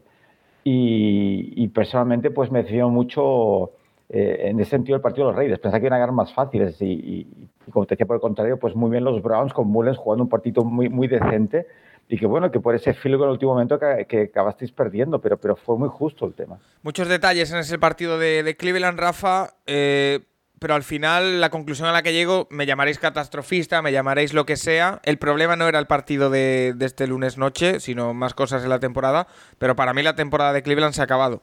Eh, Yo no estoy de acuerdo en absoluto. Los Browns, si ganaban, si ganaban, se ponían primeros. Si perdían, últimos. Pero hay un partido de diferencia. Quedan tres por disputarse. O sea, que no se puede hablar de que la temporada se ha acabado. Los Browns, además, me parece, Paco, que tras enfrentarse a Green Bay en una Navidad que puede ser histórica para toda la afición de. para todos los perros. ¿eh? los aficionados de los Browns, después juegan dos partidos divisionales, ¿no? Corrígeme si me equivoco. sí, en, en con Pittsburgh cual- y cierran contra Bengals, pero es que eh, Con lo no cual veo... está todo, está todo abierto clarísimamente en esa división. Puede ganar cualquiera. Los Bengals tienen la gran ventaja que son el equipo más sano, con menos lesiones de todos, pero bueno, que está totalmente abierto. Entonces, eh, ya sé que tú eres pesimista por naturaleza, pero está todo completamente abierto. Obviamente, ayer era una muy buena oportunidad. Estuvieron a un primer down de conseguir Sí. un primer down en el último drive de ganar el partido, quizá haber buscado algo más, más imaginativo en ese último avance, algún screen, alguna cosa que no pares el reloj, pero algún pase corto que completes y que puedas lograr ese primer down. No lo consiguieron, y, y- pero, pero están totalmente, están totalmente vivos, están ahí, creo que la defensa está jugando bastante bien y me parece que, no, que sería temerario decir quién va a ganar esa división, ¿no? Dentro de la línea de que dimitimos de hacer pronósticos, pues yo en esa división no hago ningún pronóstico, pero no sé por qué tengo la intuición de que los Browns van a estar en los... Yo es que eh, hay varias cosas que decir de ese partido después de lo que has dicho, Rafa. La primera es, en esa última jugada en la que los Browns interceptan a Derek Carr a falta de tres minutos y con un primer down porque la- Las Vegas no tenía tiempos muertos, conseguían, se llevaban la victoria, formación de victoria. Eh, el error no es el cuarta y tres, que ya he leído por ahí que porque no se lo jugaron en la yarda 30 propia. No te puedes jugar un cuarta No, y no, tres. no, no, no, El no. problema, el problema es el tercera y tres anterior, que te quedas en el Bueno, sitio. pero más que problema, pero Tego, es que yo creo que ya lo comentábamos con Nacho, es muy ventajista hablar a posteriori. Quizá lo que es curioso es hacer tres carreras, que Chop estaba corriendo bien y esto, en vez de buscar algo, no sé Juan qué opine, algo un poquito más imaginativo, un, un bootleg, a ver si el coreback puede mantener la pelota, un pase cortito que sea completo, un screen, algo así, pero quizá desde el segundo down, no desde el tercero cuando ya la defensa está preparada para lo que viene. Pero no, yo creo que confiaron en que la defensa iba a parar a los Raiders y los Raiders al final consiguieron ese, ese field goal. Pero no sé, yo me parece que. mm, o sea, tú imagínate que lance un pase en tercer down, lo tire incompleto y aprovechando los 30 segundos que le regalas a los Raiders, esos 30 segundos se convierten en factor para que consiga el field goal. Yo me parece, o me estoy haciendo el propósito de no hablar a posteriori de lo que hacen los entrenadores, porque creo que tenemos demasiada ventaja. O sea, Staley es muy agresivo, Bill Belichick es muy conservador.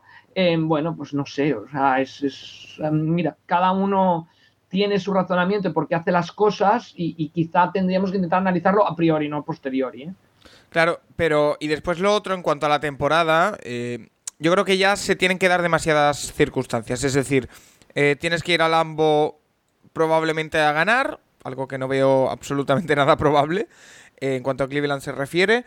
Tienes que, si ganas el Lambo, ganar los dos partidos divisionales, que uno es en Pittsburgh, que es, eh, pese a lo que pasó el año pasado en No, pero no tienes que ganar en Lambo, Paco. O sea, Con ganar los dos divisionales. Sí, pero ya, ya si, si no ganas el Lambo, ya tienes que contar que eh, Kansas City haga su trabajo y le gane tanto a Bueno, Baltimore que- como a ¿quién, Cincinnati. ¿Quién? ¿Quién? Kansas. ¿Detroit? Kansas. ¿Los Jaguars? No, pero que Kansas no va a ganar todo. Es que, Bueno, sobre todo si no se la juegan. Es decir, veo demas- demasiadas casualidades. los que Browns con 9-8 pueden ganar la división. Yo no lo veo, clarísimamente. no lo Tienen veo. que ganar los dos divisionales, obviamente. Si ganan los dos divisionales, le ganan a todos los equipos el desempate dentro de la división. Yo no lo O veo. sea que Juan, que te, te tengo muy callado por ahí. No, no, estaba pensando, reflexionando como siempre el tema de, de- de que decía Rafa, que ya lo comentamos en su día, y no, el tema de las decisiones, que, que es verdad, que, que, es que siempre hacemos lo mismo, ¿no? Criticamos, eh, siempre lo he dicho, y, los playoffs eh, pasados, ¿no? Con el partido aquel famoso de, ¿no? de Rodgers, ¿no? Eh, eh, contra Brady, ¿no? Y después tus chicos contra los Tampa Bay Buccaneers, ¿no? Que, que es que lo que, criticamos, lo que criticamos es el resultado, no la decisión. Entonces, como dice Rafa, es que después acaba y claro, te cabreas si es tu equipo y no lo consigue, pues ¿por qué? Pues bueno, pues hay un, hay un motivo normalmente, ¿no? Es cuando vamos a extremos, que es lo que molesta, ¿no? Como Staley, que ya lo comentaremos en su momento, ¿no? Pero que, que bueno, eh, ya hablaremos de ese tema, ¿no? Eh, eh, Paco, en Sí, un en esta intrahistoria, en la intrahistoria de esta semana sí todo va bien, de hecho. Entonces, eh, pero eh, el otro partido de, de este lunes ha sido esa victoria de, de Minnesota ante Chicago, un, un poco escueta también, 17-9. Eh, los Chicago Bears se quedan fuera ya de playoff, eh, de opciones de playoff matemáticamente. Eh, no sé qué te pareció, Juan, no sé si tienes algo que decir o no, sobre todo Sí, se ha sí, criticado mucho pues muy el Cousins, pero no sé. Pues muy lamentable, porque ya sabes que son dos quarterbacks que no me gustan. Eh, la diferencia es que Fields tengo la experiencia de equivocarme porque es muy joven. Oye, por cierto, por cierto, Juan, que no lo hemos comentado contigo. Eh, aquí en este podcast se ha propuesto la posibilidad de que ahora que los Chicago Bears van a entrar en el mercado español, eh, Mm. proponer un cara a cara Juan Jiménez Justin Fields. ¿Cómo lo ves? ¿Qué he perdido, Paco? Dime.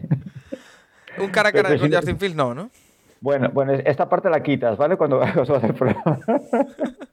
que no es nada pobre, que no es simplemente, bueno, que, insisto, que Fields, eh, que, que al menos es joven y como decía, tengo, Sí. tengo la esperanza de equivocarme. Mira, pues yo qué sé, pues la temporada que viene lo pilla alguien, yo qué sé, lo convierte en un quarterback sólido en la NFL.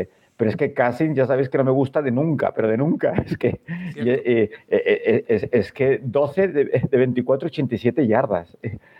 Eh, Es, que- es que lo que cobra, eh, es que hay cosas que no se entienden, Paco, yo es que no lo entiendo. Eh, Rafa, ese partido entre Minnesota que sigue en la lucha eh, y Chicago que se queda fuera. más allá de Cousins, al que le hemos visto. Es un vídeo un poquito que me habéis dicho que engaña un poco, porque es un pase a la nada, directamente al safety, que no hay ningún receptor cerca, pero le placan el, el receptor. Pero algunas acciones de Cousins bastante discutibles. Sí, era un punt, Paco. Casi, por lo que un hizo punt Cousins o en béisbol dirían un elevado al jardín central. En México, aquí al center, um, al center field. No, era, era bueno, no sé, yo, yo todavía confío en Cousins y en los Vikings. ¿eh? Yo aquí mm, yo creo que, mm, que Cousins es capaz de lo mejor y de lo peor, que los Vikings son capaces de lo mejor y de lo peor, que han demostrado que por juego, por pueden estar perfectamente en los playoffs, solo si hubieran cerrado alguno de todos esos partidos que no han podido cerrar. El mejor ejemplo es el de Detroit, eh, pero que yo creo que tienen material para colarse, vuelven a estar en una posición muy buena gracias a fallos también de los, de los oponentes. Y no sé, yo decía Washington, ahora Washington entre la lesión de Heineke, todos estos brotes de COVID, etcétera, que entran también en la, en, la ecuación, pues no sé, los Saints por derecho propio merecen estar ahí en la candidatura, pero yo creo que los Vikings son otro gran candidato a poder coger esa última plaza de la, de la conferencia nacional. Al final van haciendo el trabajo, tienen una defensa bastante sólida y lo que te digo, Cousins, bueno, no es, um, el Dr. Jekyll y Mr. Hyde, yo creo que es la mejor versión hoy en día en la NFL del personaje de la novena de, de Robert L. Stevenson. Entonces, pues bueno, eh, vamos a ver qué es lo que ocurre, pero, pero insisto, eh, seguimos a tres semanas del final, queridos Juan y Paco, y no sabemos todavía qué es lo que va a ocurrir. No, no, absolutamente nada. Eh, y eso Juan- es maravilloso, es maravilloso. Sí, sí, sí, por supuesto. Eh, y ahora con la Navidad, a ver qué regalo nos encontramos. Eh, Juan, si te parece, eh, vamos a pasar ya al turno de preguntas. Y la primera nos la hace una persona que conocemos bastante, que es Rafa Cervera que tenía una pendiente. Sí, yo quería aprovechar el, el momento, ¿no? ¿Cómo es esto de que el Pisuerga pasa por no sé dónde? ¿eh? ¿Es sobre Tim Tebow, Rafa, la pregunta?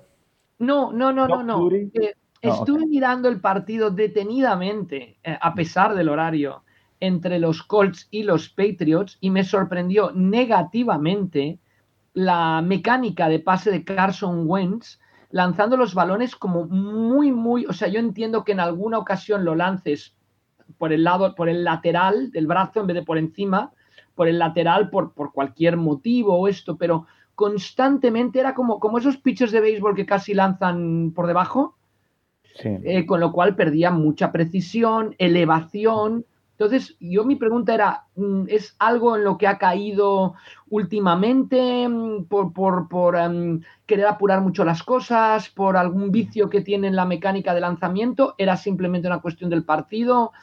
Em, no sé, ¿cómo lo ves, Juan? Sí, no, no lo sé porque no lo veo cada semana. Ah, En su momento hice su análisis de su juego y su mecánica, que, que sí que es muy lamentable. Eh, ti- tiene ese, vicio de, de- colgar el balón, ¿no? De levantar el codo más que... Y a partir de que es verdad, Rafa, ¿no? Vi este partido que lo disfruté muchísimo, un partido esta última semana, y, y- y sí que es verdad. O sea, fuera de posición, lateralmente, eh, tiene grave- graves problemas de mecánica de siempre, de siempre.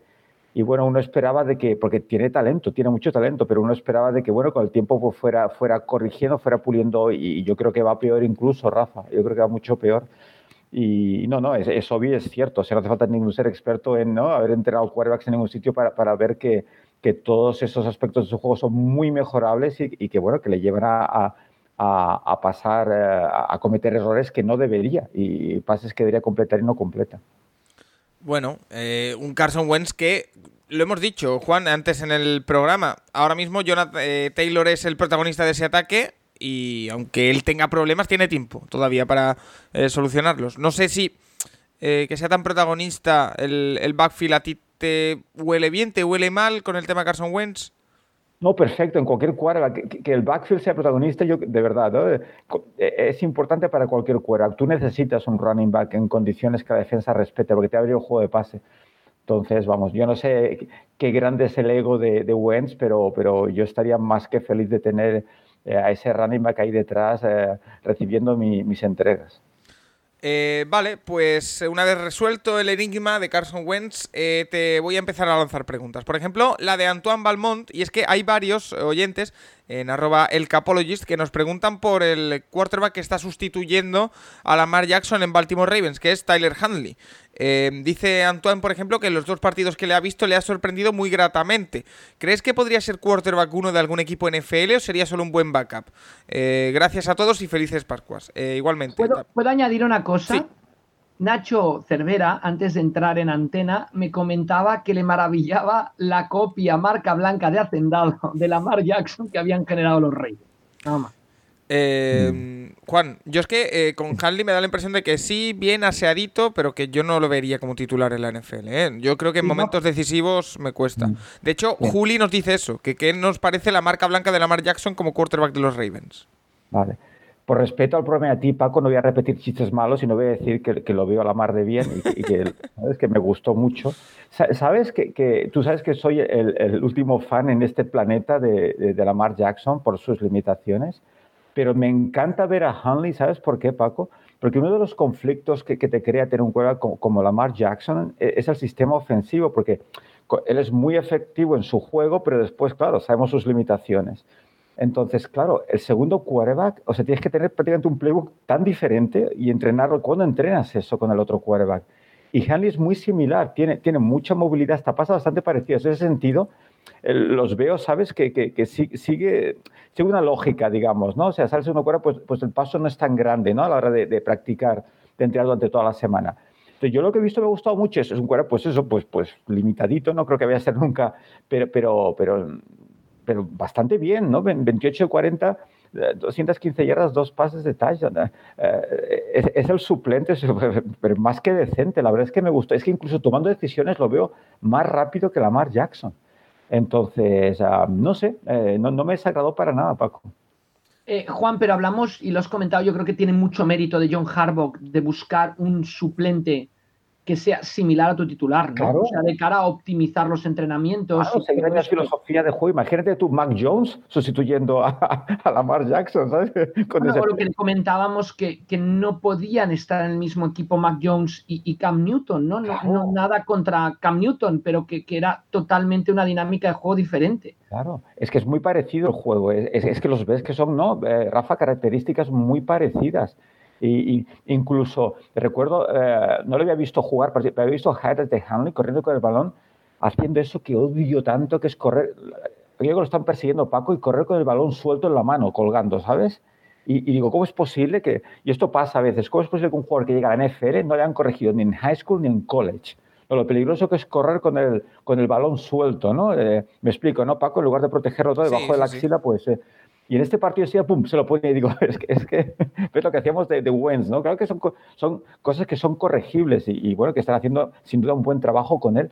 Y lo vi mucho más aseado, como dices tú, en su juego y tomando buenas decisiones del pase, eh, identificando bastante bien su- sus opciones. Eh, De verdad que no me desagradó, pero, pero, pero nada. Ya, pero yo, yo reitero, yo no lo vería como titular. No, no, no, seguramente no. segura- Además, Yo, ¿eh? que, que una vez más lo de siempre, lo, lo- lo de entrar, ¿no? Un partido malo ya no sirve, un partido bueno ya es una estrella, ¿no? Lo que, que, que es algo que hace todo el mundo y no lo ¿Os, entiendo. os ¿no? acordáis Yo- de Mike White? ¿Qué ha sido de Ya, Mike White? exacto, exacto. No lo olvidé, Paco, lo olvidé, sí, sí. Eh, por eso, por eso. Pero, pero hablando del partido, porque se fue muy decente. Entonces, bueno, pues lo tienes ahí, que, que- que es muy consecuente la decisión de tener a, a Hanley como, como suplente de Lamar Jackson. Me encanta la idea, porque ese es el mismo estilo de juego. Sí, y bueno, ya de hecho lo intentaron teniendo a Robert Griffin de third, pero claro, Robert Claro. Griffin no es el mismo que, que el que No, qué pena, qué pena, Paco, qué Sí, pena. porque era increíble. Eh, increíble, Juan, yo siento porque esto está quedando esta sección un poco monotema, eh, pero es que eh, hay hasta tres oyentes que nos preguntan por Baker Mayfield. Entonces, eh, creo que es momento de sacarlo aquí. Nos preguntan Playmaker Brown, Alberto Coles y también nos pregunta DC de Kaiser. Eh, te voy leyendo y ahora desarrollamos el tema. DC de Kaiser nos dice, soy de la opinión de que Cleveland debe seguir con Mayfield en el quinto año de momento, pero necesita que le compitan el puesto. ¿Qué quarterback podrían coger en rondas medias y con techo y capacidad de ser un rival de verdad? Alberto Coles nos dice, ¿ves a Baker Mayfield yéndose de los Browns si no le hacen una oferta de superestrella? ¿Cómo ves el mercado del año que viene de quarterback sin tener a priori grandes nombres en el draft? Hay muchos equipos que no tienen un proyecto de futuro con su quarterback actual. Y después Playmaker Brown eh, nos dice, eh, ¿ves a Mayfield como un quarterback fiable y con futuro para llevar a los Browns? ¿Qué puntos fuertes crees que tiene? ¿Qué carencias y cosas a mejorar? ¿Qué crees que puede desarrollar de manera factible? ¿Lo querrías como quarterback en tu equipo si fueras eh, head coach? Empiezo por esta, Juan, por la última. ¿qué- ¿Tú lo querrías como entrenador? No, no, no, no. Eh, pe- pero eh, es que Mayfield e- es un personaje peculiar porque, eh, Paco, eh, es lo que te decía, lo que es su fuerte también es su gran defecto, que es su carácter. Y es por eso que te digo que no. ¿eh? De hecho, esta semana había que había tenido un- una, buena pelea con el head coach.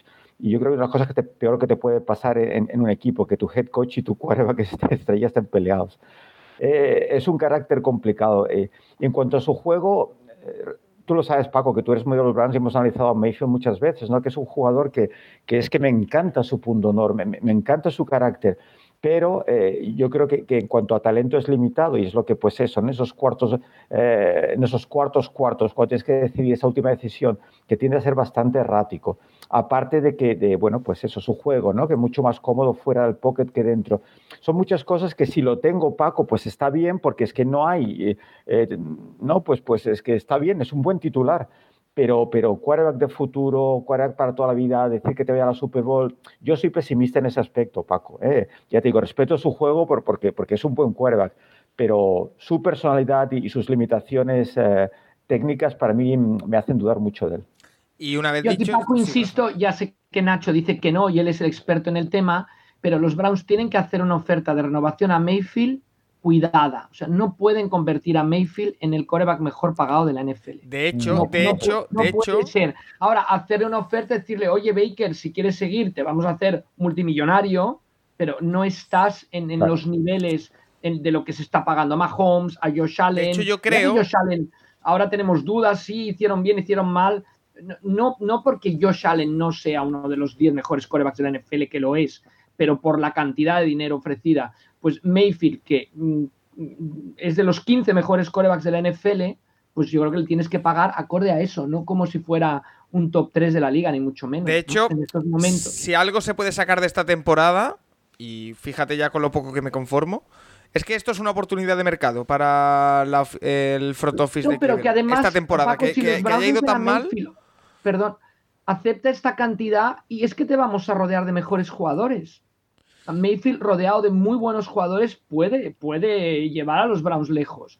Ahora, si vas a hipotecar la franquicia por pagar a Mayfield y no lo vas a poder rodear de un buen elenco de jugadores, entonces flaco favor te estás haciendo. Yo es que ya Pero, sabes, ya sabes lo que opino. Creo que Pero- eh, yo sí le renovaría porque es que la alternativa que haya no me convence. ¿A cualquier cual- sea cual precio, sea. Paco? Mm, pff, a ver, a cualquier precio. Si me dices el mejor pagado de la NFL es que es oferta y demanda, pero eh, casi que sí. Casi que sí, porque es que, Juan, es que eh, quiero volver a recordar, es que lo recuerdo siempre, esa famosa camiseta que había en una tienda de Cleveland en la que iban pasando todos los nombres de los quarterbacks de los Browns desde que volvieron en el, eh, a principios de los 2000. Es que se han pasado Se ha muchas añadido penurias. Molens a la camiseta. Es que se han pasado muchas penurias y sí que es verdad que no es, es un quarterback para mí entre el número 10 y el 15 de la NFL y de ahí no se va a mover. O sea, no va a subir más, no va a subir al top 10. No, no lo sé, Paco, no lo sé, eso no lo sabes. Pero bueno, que eh, no, no creo que tenga mucho más techo, pero es que a mí me vale. Eh, y hemos visto que en, cua- en cuanto ha estado en condiciones y le han adaptado un poquito el, el playbook, fíjate el año pasado, o fíjate este año hasta que mm, el, el hombro le dijo basta.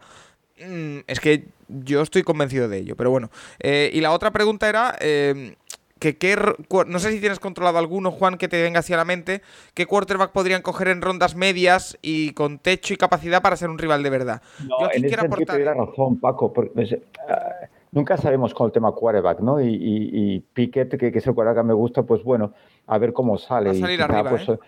Tiene pinta, Sí, ¿eh? eh, sí, sí, es el que más me gusta, pero eh, No, y que- de y hecho es el único teoría- En realmente. teoría, Kinum es, cumple ya ese rol. No el de competir, pero sí el de ser un backup en condiciones. Que, que yo creo que es mejor tener un, un backup veterano que un backup eh, rookie si, si lo vas a necesitar. Eh, a ver, más cositas. Porque a mí este tema de Mayfield es que es muy complicado, ¿eh? la verdad. es muy, muy complejo. Eh, Serpico Gidata, David Cons, eh, nos dice, muy buenas, eh, Juan, me gustaría que nos dieras tu opinión, valoración del partido de Mac Jones frente a Colts. Volvemos al partido de- del sábado pasado. Ha habido análisis muy extremistas, para bien o para mal, y creo que a pesar de sus dos intercepciones iniciales que lastran a los Patriots, su respuesta final es de gran quarterback. Eh, he leído mucho, muchas opiniones contrapuestas, Juan. Eh, yo creo que, primero, se le tiene bastante. Se le tienen bastantes ganas a Mac Jones. No entiendo por qué.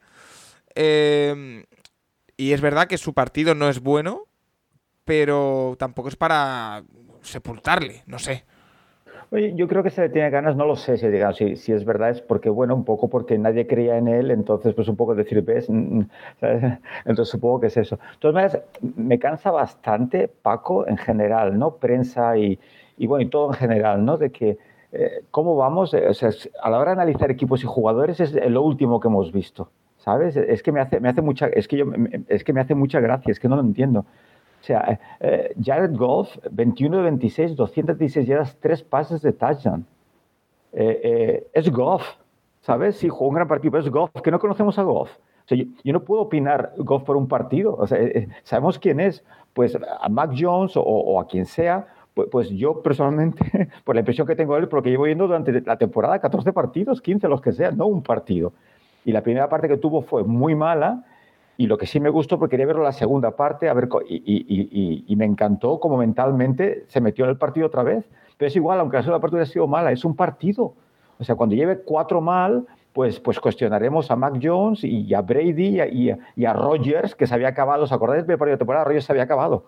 Eh, eh, o, o los Sea Chiefs habían acabado, ¿no? Es que, no sé, supongo que los periodistas tienen que escribir historias, ¿no? Pero, pero que, que, no sé, que, que me hace mucha gracia el alarmismo, ¿no? Y el hype, ¿no? Lo, lo- lo- lo- último, no analizamos lo último. Entonces, pues eso, eh, tuvo un partido horroroso la primera parte, dos intercepciones, pero después se repuso muy bien.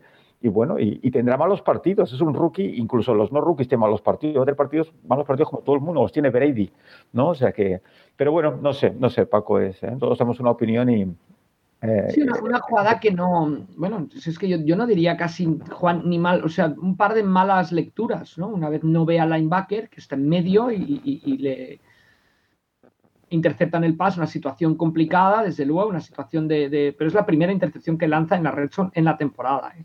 Y, que, es la constancia, Rafa, ¿sabes? Y es la manera de jugar. En la segunda parte hizo el pase de Tajon, donde estaban a punto de pegarle y mientras se encogía para protegerse la pasó. Es que es impresionante. Pero bueno, no metió un primer pase en, la, en la, el segundo drive que, ya, ya lo hemos comentado, que Jacoby Myers no lo atrapa, le pasa entre las manos. Que, que, hubiera completado ese pase, se ponen 7-3 o 7-7 y es otro partido. O sea que, lo que dices tú, no, los partidos tienen sus momentos y, obviamente errores eh, los comete todo. Sí, y rachas, y, rachas, el tema es, lo larga que sea la racha, puede ser un mal partido, un par de mal partidos, no es cuando es constante. Creo que también hay que darle mérito a la defensa de los Colts, que, sí, claro, cambiaba de look cada vez, le, faltaba el running back titular, la línea de ataque. Bueno, yo, yo creo que hay mucho, mucho. O sea, desgraciadamente focalizamos mucho a veces en el coreback, ¿no?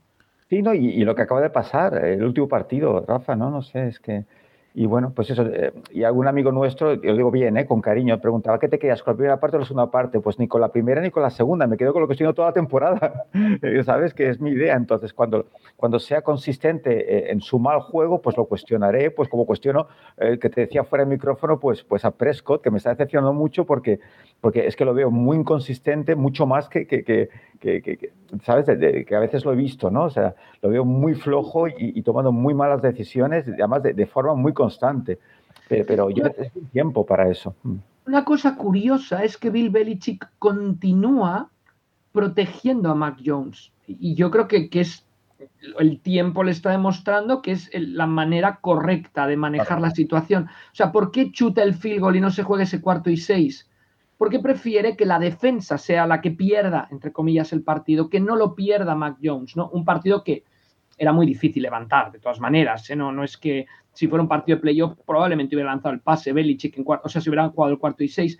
Pero es curioso que siempre que toma una, una decisión, Belichick definitiva para un partido, prefiere que no acabe en las espaldas de Mac Jones. Y yo creo que eso es inteligente bueno, se, ve, que hay un plan ¿no? desde el jugador y, y... porque cree su defensa, ¿no? Es el, tema estratégico de los cuartos downs. No, yo creo que es la manera, ¿no? También eh, tú crees en tu defensa, pues no sé, Rafa, es poco de todo, ¿no? También, no sé. Hay un plan.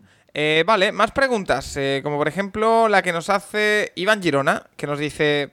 Eh, Juan, ¿cómo es posible que un quarterback como Cam Newton ha podido, haya podido pasar de la gloria al infierno de esta manera? Porque hoy por hoy da pena verlo jugar en el campo. ¿Crees que es una cuestión mental o que dependía mucho de su físico y ahora, y ahora que ya no lo tiene ha perdido su nivel?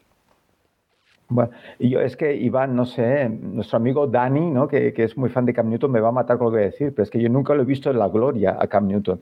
Sí, sí que ha, tenido sus buenos momentos, tuvo aquella gran temporada que fue en MVP, si no recuerdo mal. Sí pero es un cuera que siempre se ha movido en el. que no ha llegado casi al 60% de pases completados y que es un juego, jugador espectacular con una personalidad, pues eso, ¿no? Que, que pues, que yo lo entiendo, que, que guste, porque, porque es, eh, pues está bien tener un líder así pero, pero su juego lo, es, ha sido siempre muy físico y además no como Lamar Jackson, ¿no? De te esquivo, sino eh, rompo por en medio. Claro, llega un momento que está, eh, ha pasado factura todo ese castigo físico durante tantos años.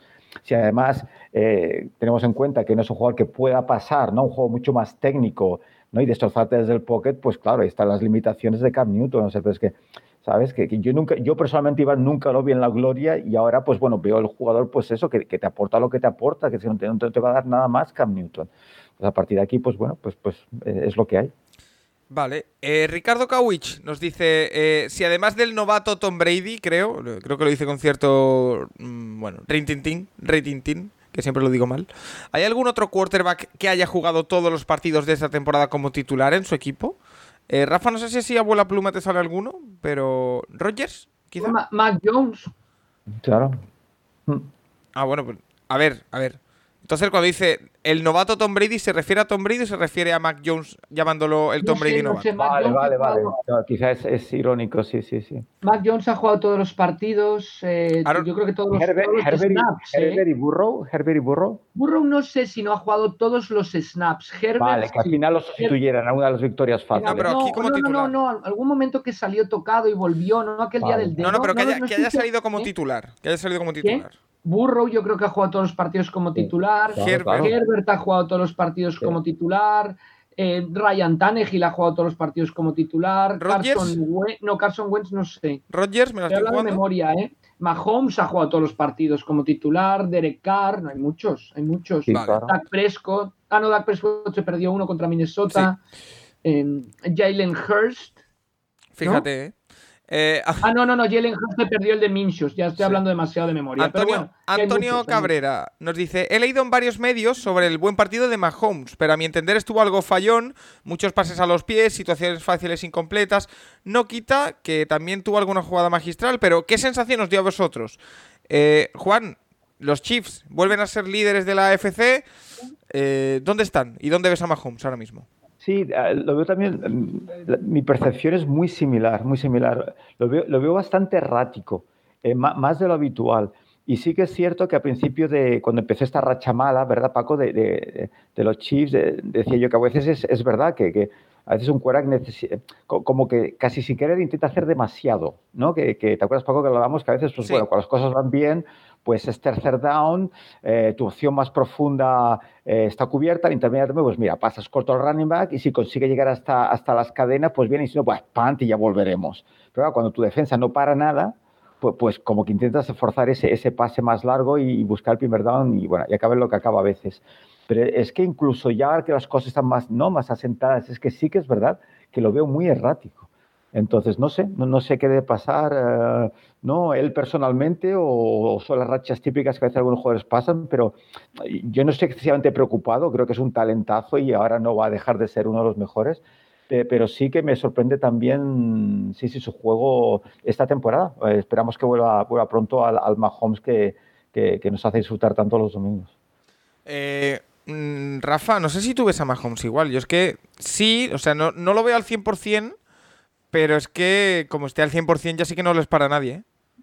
Bueno, yo no sé si es 100% o no, pero yo lo veo muy líder sobre todo. ¿eh? Yo creo que quizá lo que ha perdido a veces en precisión o tal, lo ha ganado en liderazgo, todavía más del que tenía antes. Y claro, es que no, no le puedes poner ningún pero a Mahomes. O sea, perfecto no hay nadie, ni Brady como pudimos ver.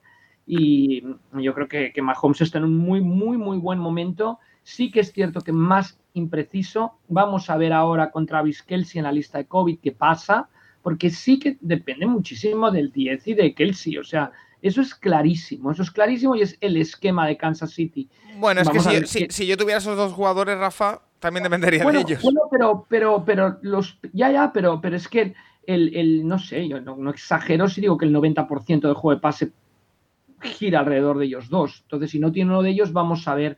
Pero, pero sí, quizá más impreciso, pero me, me está impresionando muy positivamente su, su gran capacidad de, De liderazgo. de liderazgo.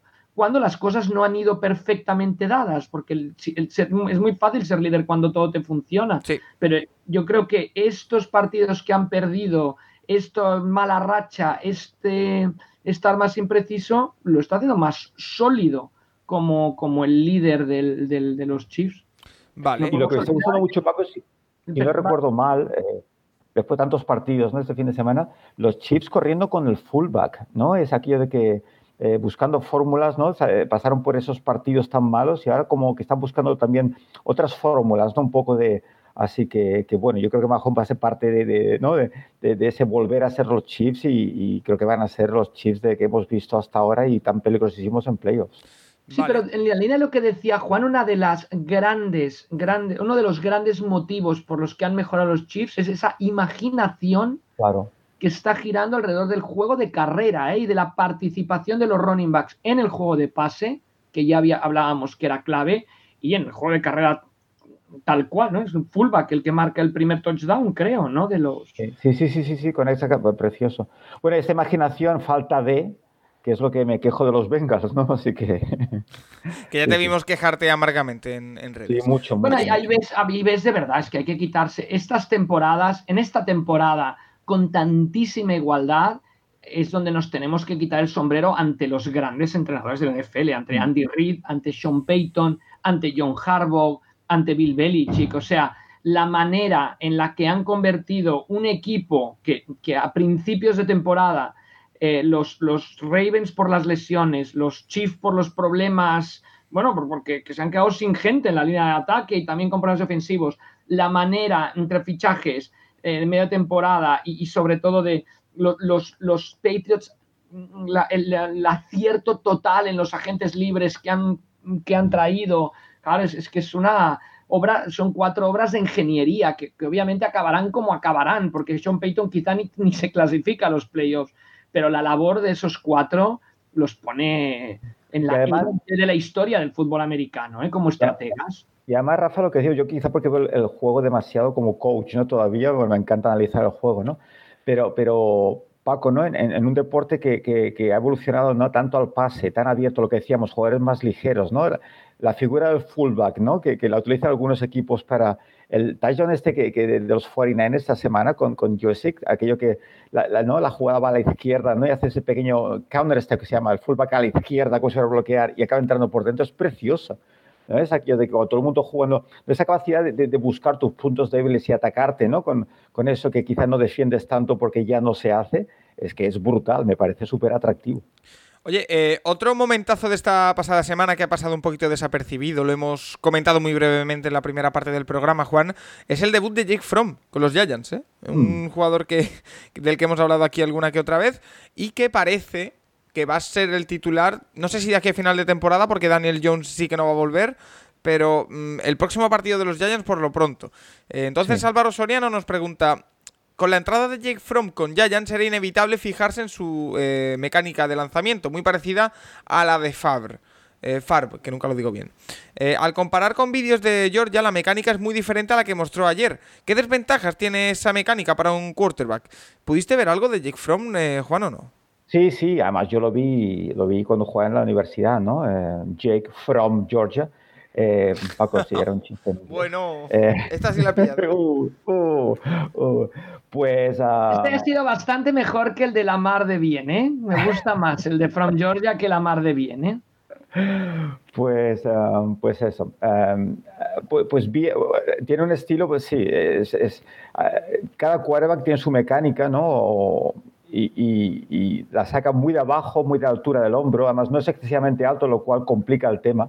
El, el tema, Paco, es cuando sacas la pelota tan baja, eh, tiende a ir hacia arriba. Y, y, hace que ¿no? los pases muchas veces no sail que se llaman no floten salgan navegando por encima del receptor y vaya entonces mucho mejor cuando va de arriba abajo y pero bueno eh, lo vi bien eh, con las ideas muy claras eh, lo he visto miles de veces un cuadro que sale rookie nuevo y, sale inspirado eh, pero con ganas de, ver ¿no? cómo seguirá jugando pero pero no sé, la ilusión de que salga un quarterback de estos que, que, no te lo esperas y oye, pues no lo hace, pues siempre está ahí, ¿no? Pero, pero lo de antes, Paco, ¿no? No nos lo vamos a juzgar por esta primera actuación, sí fue positivo, entonces con ganas de ver eh, qué tiene, si tiene algo, ¿no? Que eh, para hacerlos disfrutar en la NFL. Pero bueno, ya te digo, la mecánica sí que, que no, no es ni muchísimo menos de las que me gusta, y además acompañado de esa altura que tampoco es muy alto, con, con lo cual dificulta más pues encontrar esos passes lanes y, y, y, superar las líneas de ataque y defensa. Pero, pero bueno, no lo quiero seguir, quiero ver a ver cómo,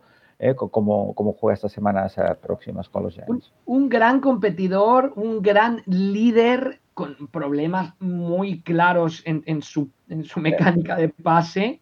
Pero que ojo, eh, ojo, ojo. Yo, yo me acuerdo de Georgia, cada vez que lanzaba un pase largo, todo, se infartaba medio estadio. Sí, falta brazo. No, a ver qué pasa. Uh, ¿eh? Es, más, es más el carácter, un poco como, como mi chico, ¿no? Como McCoy en Texas, ¿no? Exacto. Que es más sí, carácter, sí, sí, pero, pero sin el brazo y el talento para triunfar en la NFL, creo yo, ¿eh? Clarísimo, eh, clarísimo. Yo creo, sí, sí, un copycat. No, o sea, justo te lo iba a decir, Juan. O sea, genial, me recuerda genial. mucho a Col McCoy de, de pero, pero ojo, ¿eh? un jugador que, que, se eche el equipo a las espaldas. Sí, sí, sí, Como son líderes. Mahomes. Tengo, tengo ganas de, ver a los Giants la semana que viene con Jake Fromm, ¿eh? ya solo por, por curiosidad.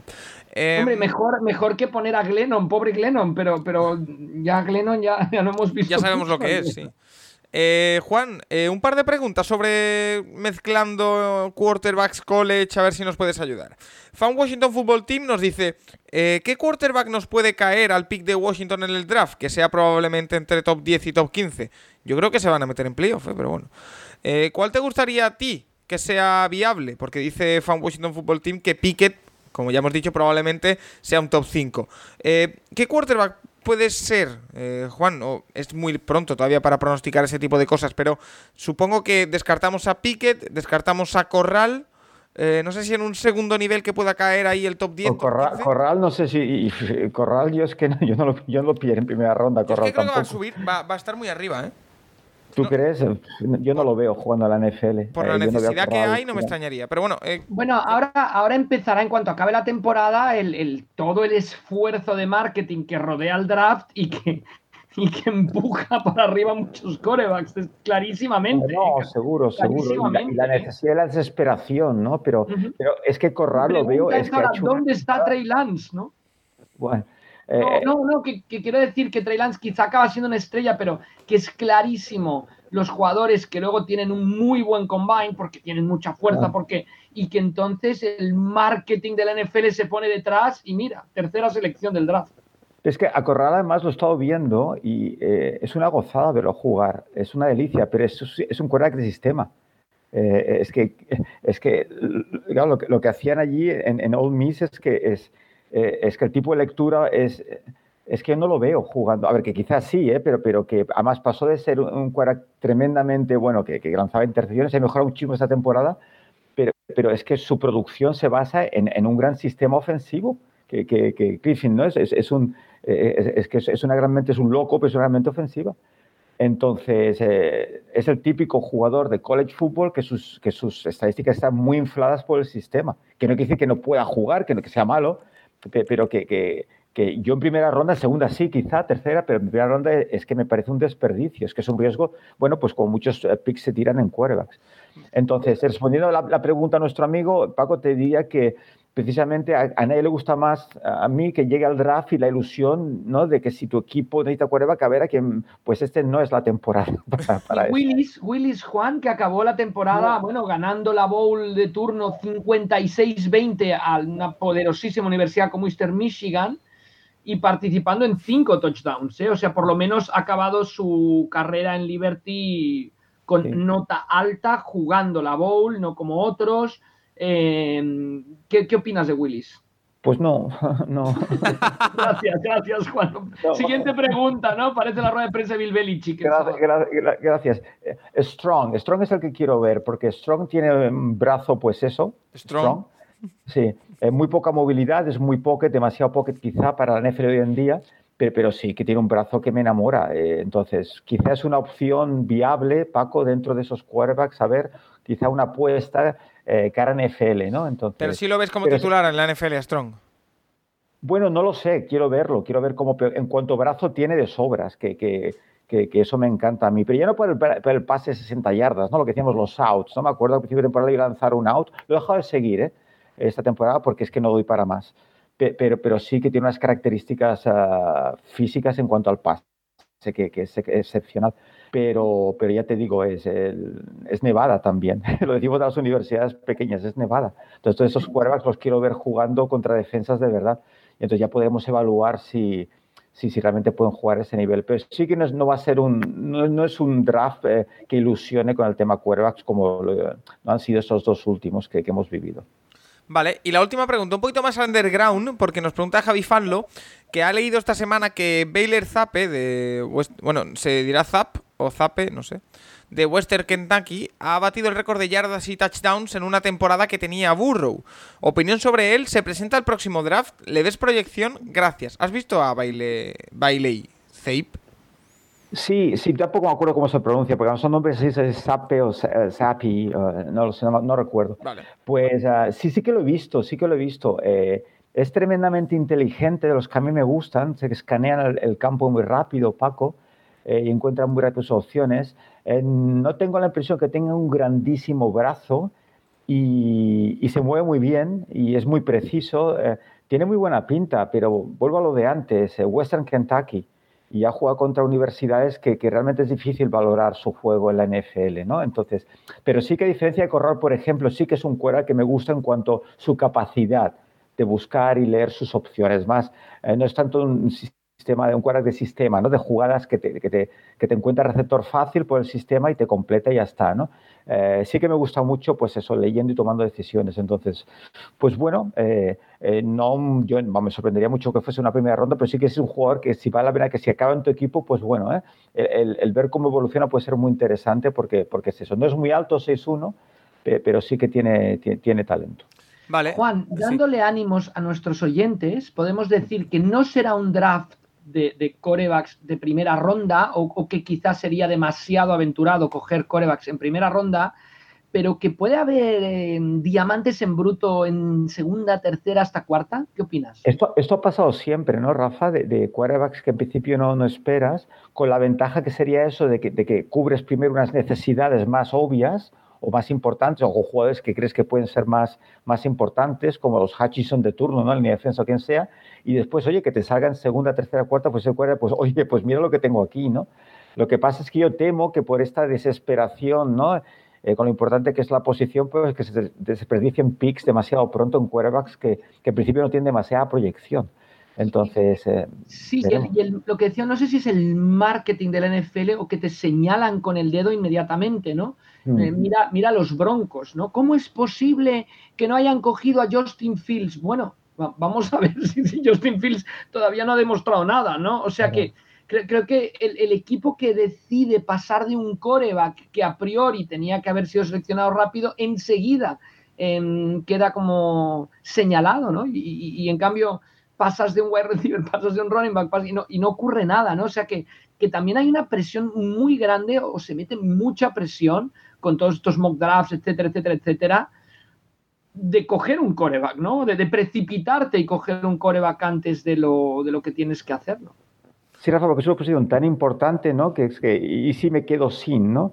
Y, y, casi me la juego por ese jugador que tampoco estoy muy seguro y eso está pasando, ¿no? Porque, porque es una barbaridad lo que pasó el año pasado, ¿no? Con, con Trey Lance, por ejemplo, que es un talentazo, pero, pero es, que, es que ¿dónde jugó Trey Lance, sabes? Y, y, y ni jugó la temporada anterior. Es que, que bueno, en, en, quizá en circunstancias más normales, en, en, un mundo más ideal, pues hubiera salido en segunda ronda, quizá, ¿no? Y, no, y pues, pegándose ahí por a ver quién, quién pillan a Zach Wilson y a, a Trey Lance, ¿no? Entonces, y quizá en el War Room, Juan, tendrías que poner a ver, este coreback es de segunda ronda, ¿no? Por ejemplo, Corral, oye, si está disponible en la tercera, lo puedo coger. El del nombre impronunciable de Sapi es. Sí, Sapi, creo que sí, sí, creo. Bueno, sí. pues este para la cuarta, yo qué sé, pero aguantar, ¿eh? Aguantar, como el buen jugador de póker, ¿no? Como, o, como el, o como el buen pasador de fútbol americano, el coreback que aguanta, pues así aguantar, y el problema es que al final fuerzas eso... el balón y lo pillas en una ronda anterior a la que deberías haberlo pillado, ¿no? Y en eso, Rafa, volvemos al, al, al, gran maestro, al gran ejemplo, ¿no? ¿No? El, el, el, señor Belichick, ¿no? Que, que, ¿no? Yendo al draft, dices que jamás ha hecho un trade para bajar, para, para escoger a un quarterback. Y, ¿Sabes? Y dejadme la que ya, me, ya me llegará, ¿no? Entonces, ¿qué hace? ¿No? Pues se sienta ahí el ¿no? Se pone de pie a ver el, el, ¿no? el, Pro Day y pone malas caras con Mac Jones y la, y la dejádmelo, dejádmelo que ya, ya me llegará efectivamente, ¿no? Nadie lo quería y, y no, es interesante, Rafa, es interesante porque es que la evolución de que es tan difícil y, y claro, el precipitarte es un problema porque es que, aunque es la posición más importante, es que hay tantas posiciones que, ¿no? El, el, el desperdiciar esos primeros picks cuando hay tanto talento en otras posiciones que también son, en definitiva, importantes, pues es, yo creo que está convirtiendo en un problema, para, ¿no? El, el tirar esos picks en primera ronda con cuerdas que después no sirven en la NFL. Bueno, eh, Juan, eh, no sé si te queda algo en el tintero, algo que quieras comentar, algo que te hayas quedado con ganas de decir. ¿Me dejas una rabieta para Por acabar, supuesto. Paco? Sí, sí, yo encantado. Sí, no, pues el tema de los Bengals. Que, que, estás viendo el partido y, Chase por primera vez pilla el balón en el tercer cuarto ya creo que fue. Eh, eh, yo puedo entender que por tema de pase, de lecturas, pues que no le llegue el balón, porque es verdad, pero es que hay tantas maneras hoy en día de sacar provecho de la velocidad de esos jugadores estrellas que tienen, con reversos, con lo que se llama flights, eh, fly sweeps, jet sweeps, eh, eh, un poco de imaginación. Es que no tienen nada de imaginación los, los Bengals. Y no dudo que, que, que, que Taylor es, no, no acuerdo ni el nombre, que sea, que sea un buen tipo, que tenga buena relación con Burro, pero, pero es que me aburro solemnemente. Y, y, y, y dame algo, dales algo. y sí, me dicen que sí, que Burro está contento con él. Pues sí, no lo dudo. Sí, sí, no tenemos amigos que nos siguen en Twitter y, y no lo dudo y agradezco el comentario pero es que yo, yo, lo vi en el SU y se le veía feliz, sonreía y, y, y, y es que, es que ya, ya, no cuando pierda, es que cuando, gana, es, es, que eso, eso es, un, es, un, ataque tan aburrido, tan aburrido. Mira, Juan, una comparación muy interesante. ¿eh? Copper Cup, 113 toques como receptor, ¿eh? no sé, como corredor, que también le han dado la pelota alguna vez. Llamar Chase, 61, prácticamente la mitad. Claro, y, dices, tú tienes que involucrar a tu principal arma en el juego de ataque, como sea, como y sea. Paco, y, y, Paco y Rafa, y, sé que no soy objetivo porque sabéis que Burro es mi chico, pero precisamente si Burro no tiene un problema es de, de encontrar sus opciones. O sea, no, no, es que no encuentre a Chase cuando está desmarcado. No, no. Es, un, es, un, es, un, problema de sistema. O sea, claramente. Es que si alguien encuentra sus opciones es, es Burro o Herbert. Son tíos inteligentísimos. Entonces, no sacar partido de, de, de, un talentazo como Chase, que es muy inconstante, me quejo de él, ¿eh? esos drops que tiene continuamente, pero hacerle llegar el balón de más maneras, eh, es, que, es que de verdad, es que me, es, es que me aburro, y es que me aburro viendo a mi quarterback favorito, me aburro. Me aburro uno. Oh, Paco. Chase, Chase oh, lo hubiera, lo hubiera firmado, Paco. Promedia cinco toques por partido únicamente. Es muy poco, es muy poco. Que son muy pocos, son muy pocos. Ah. Cooper Cup 10, o sea, es el doble. Sí. Oye, pues eh, lo vamos a dejar por aquí, Rafa. No sé si te queda a ti algo más. No, no, no. Desearle una muy feliz Navidad a Juan Jiménez. Por a todos, a todos los ya, No, no, a todos, pero es que a todos los demás los voy a escuchar mañana, Juan, que Paco hace otro especial del Capologist. Y, para, y bueno, recordar a los, al, al, club de fans de, de, Rafa Cervera, que soy el presidente, por cierto, lo sabes, Paco, y tú llegaste más tarde, lo conocías más tarde. Sí, yo soy eh, Rafa, recuérdale a todos tus fans, ¿en qué día es tu cumpleaños? El día de Navidad, sí, sí.